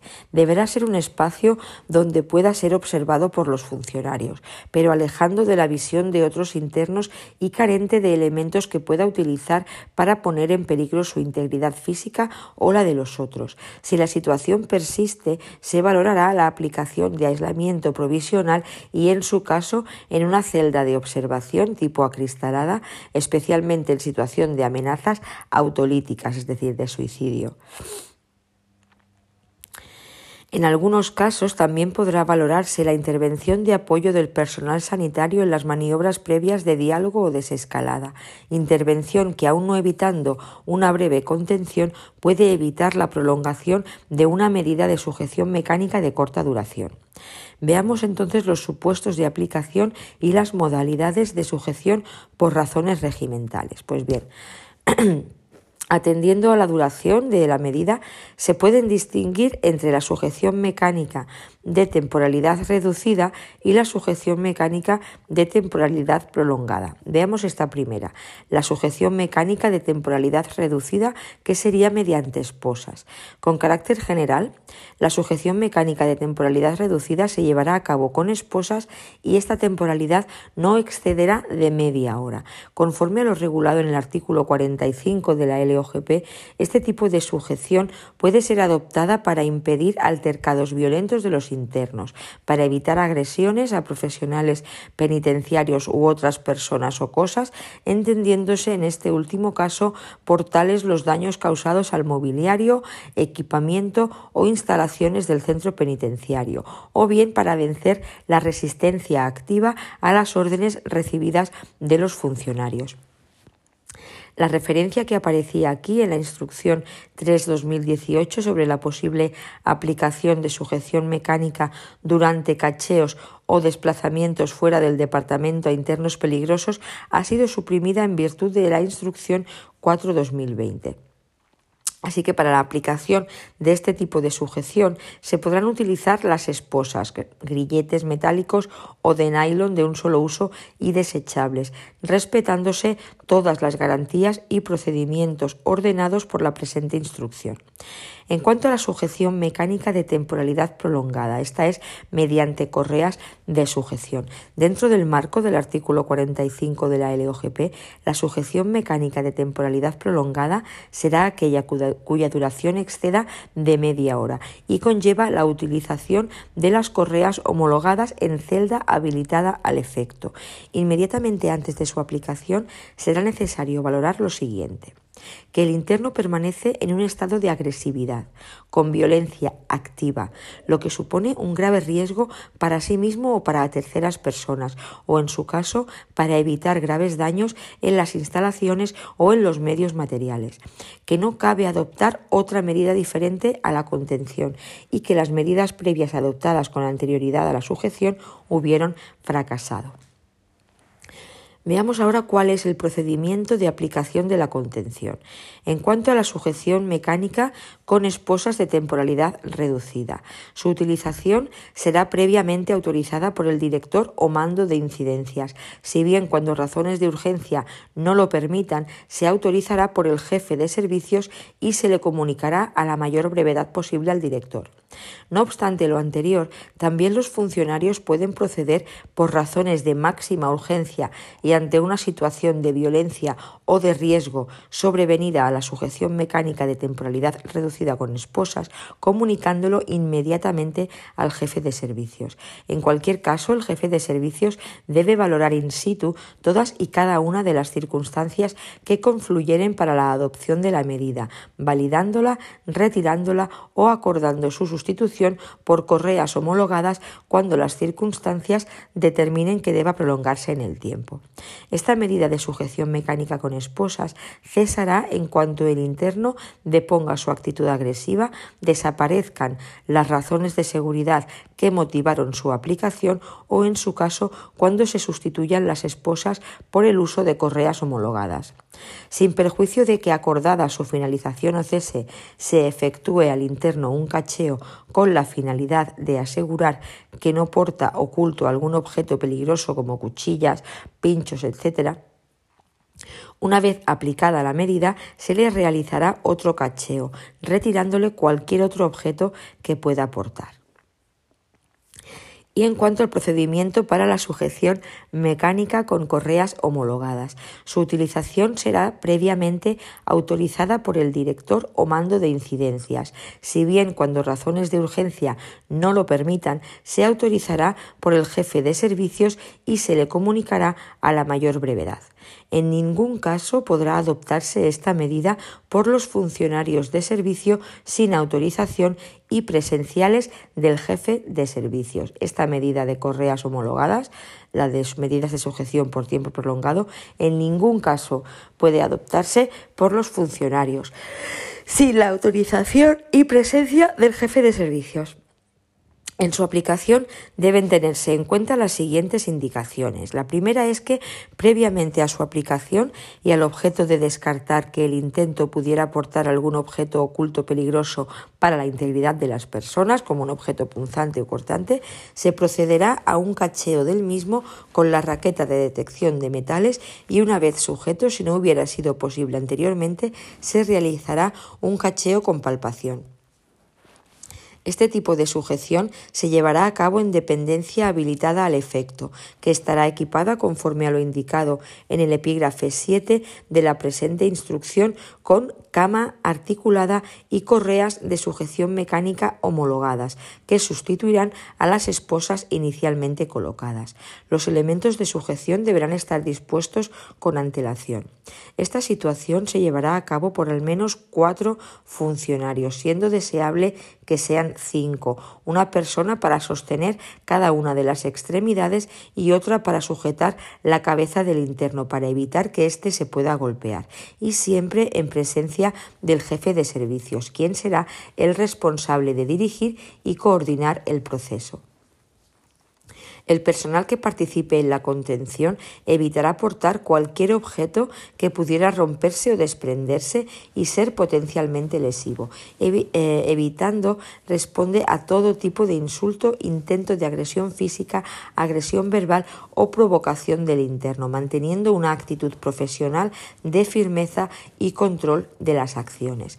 En la dependencia y cama especialmente dispuestas de antemano para ello, se tenderá al interno en posición de cúbito supino, es decir, boca arriba, semi incorporado, procediéndose a su sujeción en el siguiente orden. Extremidades inferiores, cinturón abdominal y extremidades superiores. Salvo indicación expresa y justificada del facultativo por alguna razón específica, se evitarán otro tipo de posiciones en la aplicación de esta medida. El jefe de servicios requerirá a la mayor brevedad posible la presencia del médico para que valore y emita informe por escrito de la situación, haciendo constar si existe o no impedimento clínico que desaconseje la aplicación de la contención mecánica, así como si valora pertinente acordar la misma desde un punto de vista sanitario. Siempre que las circunstancias lo permitan, se contará con el informe sanitario antes de proceder a la contención. No obstante, de no ser factible por razones de urgencia, se procederá a recabarlo con la mayor inmediatez posible.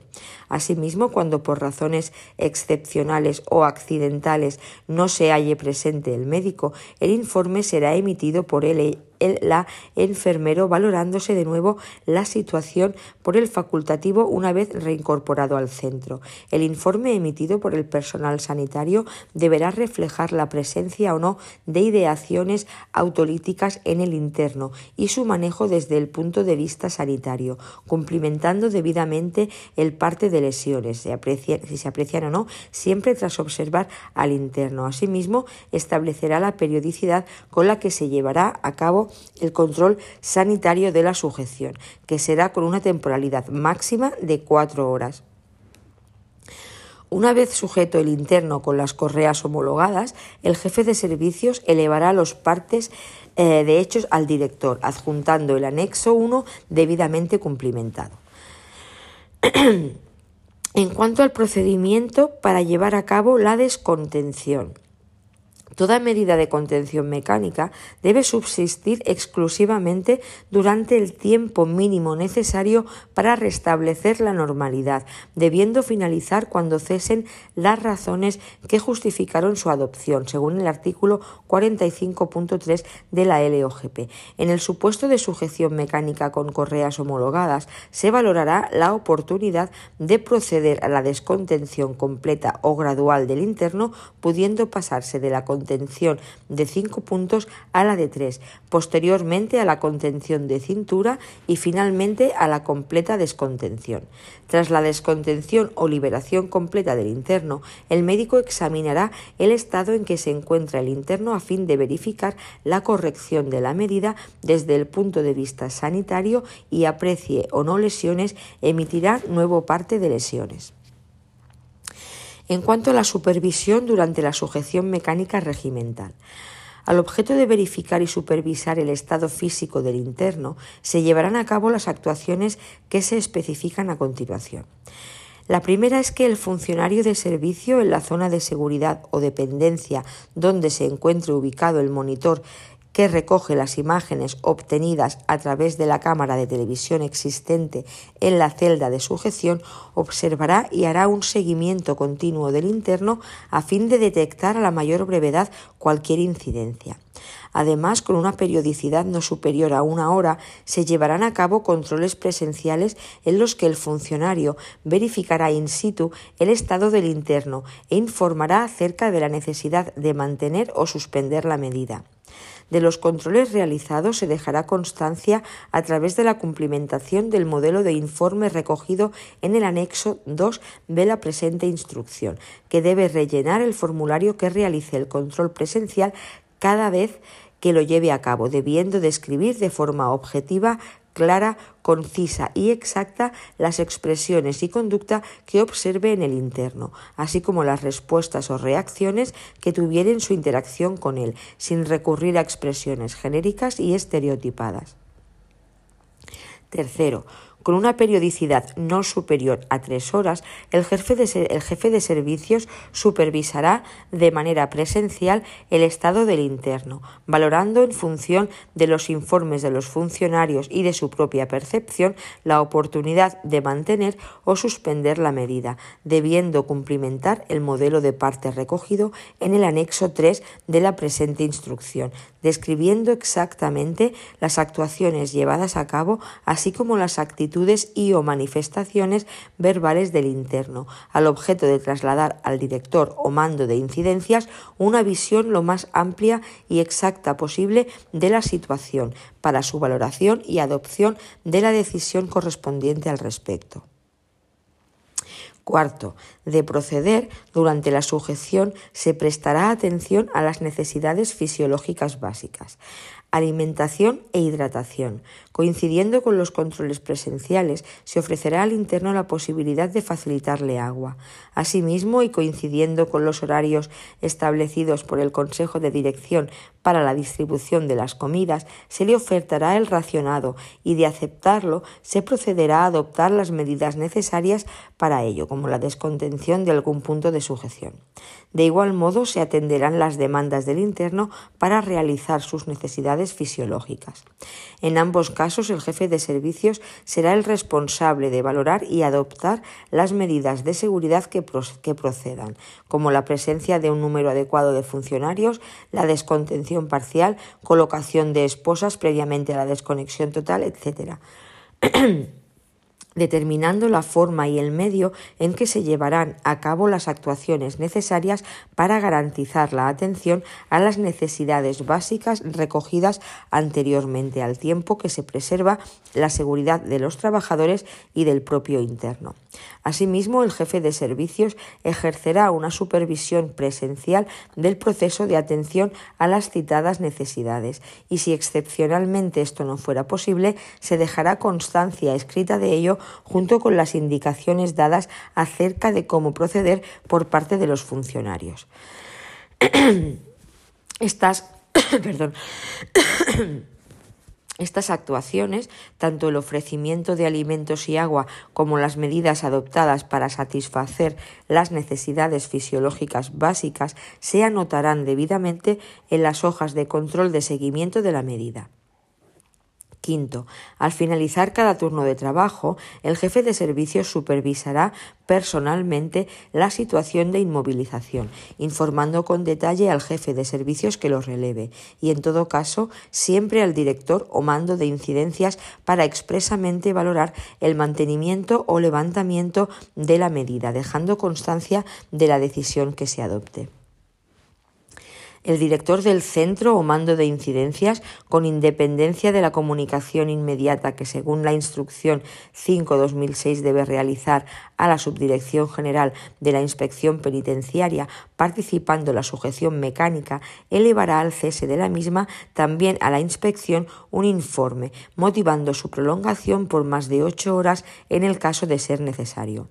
El personal sanitario, partiendo de las indicaciones dadas por el profesional que haya elaborado al interno en el momento de su aplicación, llevará a cabo el seguimiento de las sujeciones mecánicas con una periodicidad no superior a cuatro horas, anotando el estado de salud del interno y, si procede, informando acerca de cualquier otra circunstancia que pueda incidir negativamente en el estado de salud del interno, tales como si las sujeciones Em, tienen dificultad,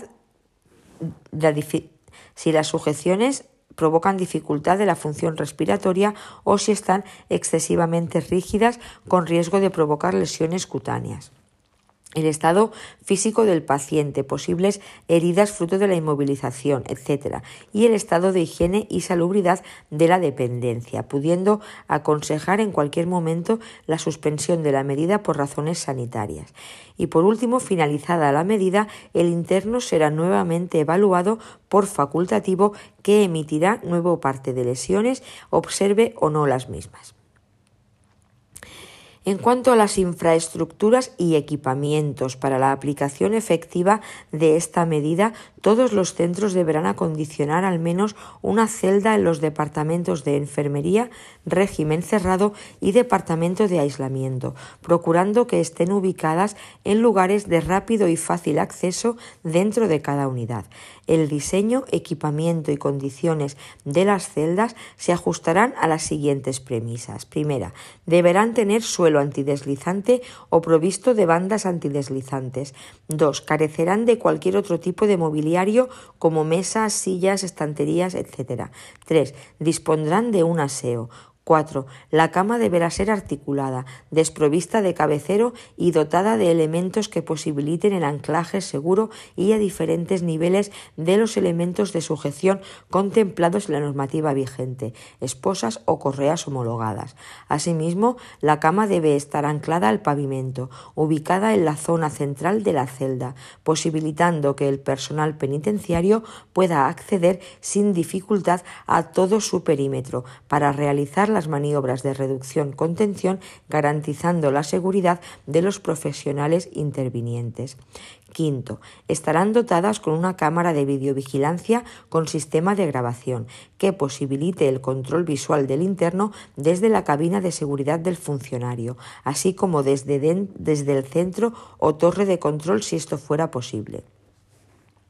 Sexto, dispondrán de un sistema de audio que posibilite la comunicación bidireccional entre el interno y los funcionarios. Séptimo, se garantizará que la temperatura, iluminación, ventilación y estado de limpieza e higiene sea el adecuado.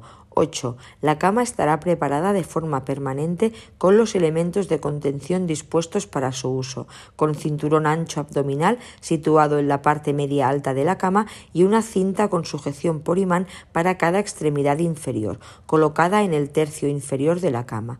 Las dos cintas para la contención de las extremidades superiores se colocarán en el momento. Desde los servicios centrales se facilitará a los centros penitenciarios distintos modelos homologados de correas de sujeción mecánica y esposas, ya sean metálicas o tipo brida o similar, de un solo uso y desechables. Vamos a ver los registros y notificaciones. La restricción que supone el empleo de medios coercitivos en el ámbito penitenciario y especialmente la adopción de una medida de contención mecánica que comporta la inmovilización de la persona hace necesario que en la regulación de su aplicación se arbitren los mecanismos adecuados de control que garanticen su uso con respeto a los derechos de los internos y de acuerdo a los criterios y principios establecidos legalmente. Con tal finalidad de supervisión y control, al igual que el resto de medios coercitivos, la aplicación de la medida de sujeción mecánica deberá siempre ser anotada en un libro de registro, siempre estará habilitado al efecto, donde se reflejará nombre y apellidos del interno, hora de inicio y cese, el medio coercitivo empleado y su carácter regimental o sanitario, breve justificación de su empleo y cualquier otra medida que haya sido adoptada. Las anotaciones serán realizadas y firmadas por el jefe de servicios intervinientes y el subdirector de seguridad, siendo supervisadas por el director que las rubricará con un visto bueno. Además, para conocimiento y seguimiento por parte del centro directivo, el empleo de medios coercitivos deberá anotarse debidamente en el SIP. En concreto, se pondrá especial diligencia en reflejar si la aplicación de esta medida obedece a razones regimentales o sanitarias, qué medio de sujeción se ha empleado, esposas o correas, así como la hora de inicio y cese de la medida. Por parte de la dirección de los centros penitenciarios, se adoptará el procedimiento de control oportuno que garantice la coincidencia de los datos anotados sobre uso de medios coercitivos y en concreto de la utilización de sujeciones mecánicas en el libro de registro habilitado para ello y en el SIP. Todo ello al margen del registro o anotación que de las sujeciones mecánicas de carácter mecánico se realice en la historia clínica de cada paciente. A partir de la recepción de la presente instrucción, los directores darán las instrucciones precisas para que el sistema de vídeo videograbación funcione correctamente y permita obtener las grabaciones oportunas. Tan pronto como sea posible, estas grabaciones serán visualizadas por el subdirector de seguridad o quien le sustituya y objeto de análisis por parte de la dirección a los efectos que procedan.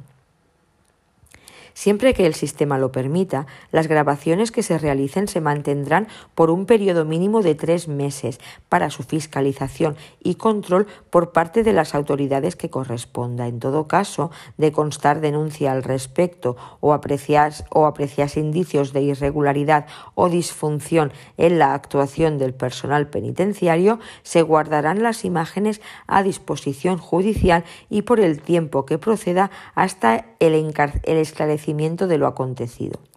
La aplicación de la medida de sujeción deberá comunicarse, en primer lugar, al juzgado de vigilancia penitenciaria, conforme a lo indicado en el artículo 45.2 de la LOGP y 72.3 del reglamento. El director comunicará inmediatamente al JVP la adopción y cese de tal medida, aportando datos suficientes para que pueda valorar adecuadamente la misma. En todo caso, la comunicación que se efectúe debe contener una un breve informe donde conste fecha y hora de inicio de la aplicación de la medida y, en su caso, el cese de la misma, indicando las medidas de desescalada previas utilizadas y la motivación para la posterior aplicación de la medida de contención. El parte de hechos de los funcionarios y el informe del jefe de servicios también deberá incluirse, además del informe médico, así como el parte de lesiones y de prolongarse la medida, se remitirá posteriormente el informe relativo a la fecha y hora de cese de la misma, indicando expresamente la duración de la misma. A la Subdirección General de Análisis e Inspección también será de aplicación eh, o sea, deberá comunicarse también a la Subdirección General de Análisis e Inspección. La utilización del medio coercitivo de sujeción mecánica debe participarse a la inspección penitenciaria tal y como se establece en la Instrucción 5-2006, donde se establece la obligación de comunicar a la Subdirección General de Análisis e Inspección los incidentes regimentales que se precise el uso de medios coercitivos para su resolución. En cualquier caso, siempre que sea preciso el uso de defensas de goma, sujeción mecánica o aerosoles de acción prolongada y a otros profesionales u órganos colegiados del centro. La aplicación de la medida de sujeción mecánica prolongada se comunicará también al subdirector de tratamiento para, a través de los diferentes profesionales de los equipos técnicos, intentar un abordaje terapéutico del comportamiento violento mostrado por el interno.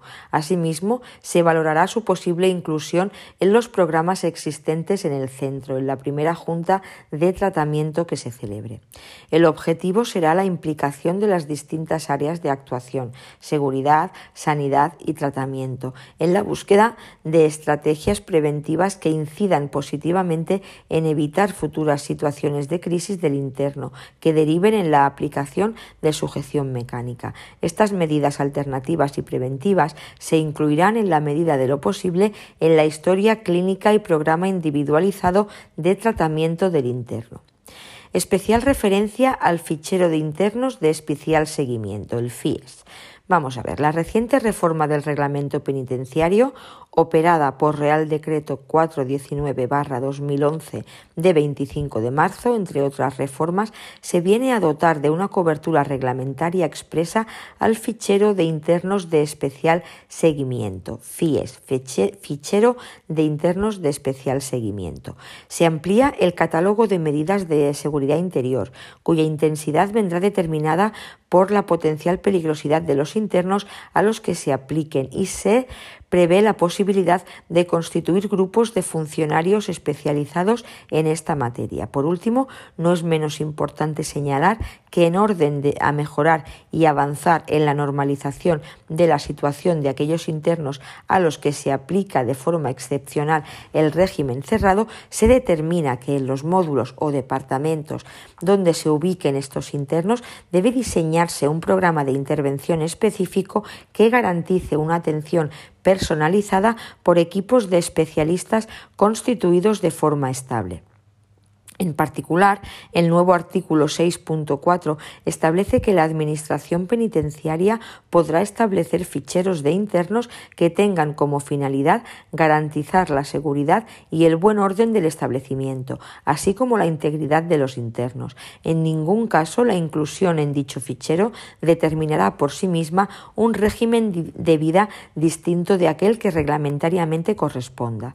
Con la adición del apartado 4 mediante Real Decreto concreto 419-2011 de 25 de marzo, BOE 26 de marzo, se cubre la necesidad existente de dotar de cobertura reglamentaria a los ficheros de internos de especial seguimiento, es decir, el FIES, cuya legitimidad había sido parcialmente cuestionada hasta la fecha.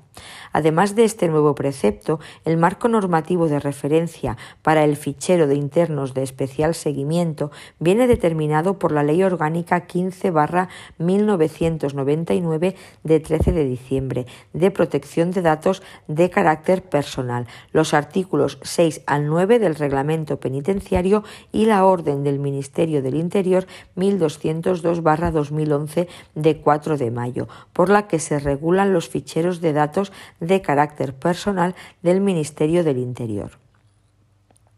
El fichero de internos de especial seguimiento es una base de datos que fue creada por la necesidad de disponer de una amplia información sobre determinados grupos de internos de alta peligrosidad, en atención a la gravedad de su historial delictivo o a su trayectoria penitenciaria, o bien necesitados de protección especial.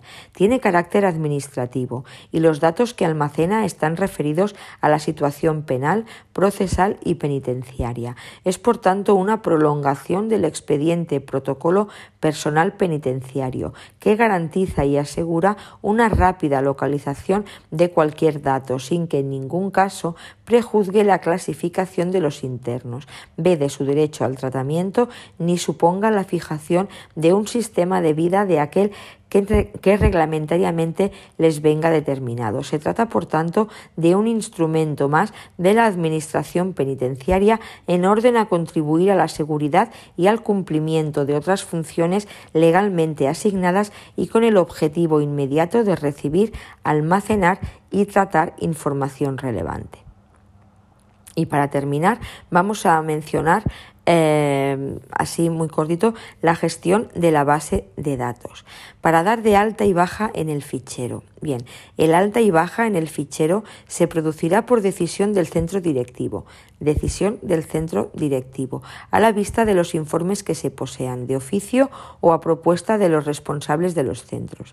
Este acuerdo se anotará en el expediente personal del interno. A tal fin, cuando se tenga constancia del ingreso procedente de libertad de internos que reúnan algunas de estas características, deberá proponerse la inclusión remitiéndose los datos al centro directivo. Una vez se reciba en el centro penitenciario el acuerdo sobre inclusión en el fichero, se procederá a informar al interno de forma que quede constancia de la misma de los siguientes aspectos de la inclusión de sus datos en el fichero, de la posibilidad de ejercer el derecho de rectificación y demás derechos que establece la Ley Orgánica de De Datos, de que el responsable del tratamiento de los datos es la Secretaría General de IP y teniendo en cuenta las competencias que la Ley Orgánica General Penitenciaria atribuye a los jueces de vigilancia penitenciaria, en el mismo documento se le informará de la posibilidad de plantear queja ante estos órganos judiciales. Pues bien, el mantenimiento y actualización de este fichero basa su potencial en la obtención y eficaz transmisión de todo tipo de datos e informes de los centros penitenciarios a la Secretaría General de Instituciones Penitenciarias, siendo responsables de organizar, dirigir e impulsar estos aspectos en los centros penitenciarios los subdirectores de seguridad o, en su defecto, los subdirectores de régimen. Y ahora sí, damos por finalizado este tema 14.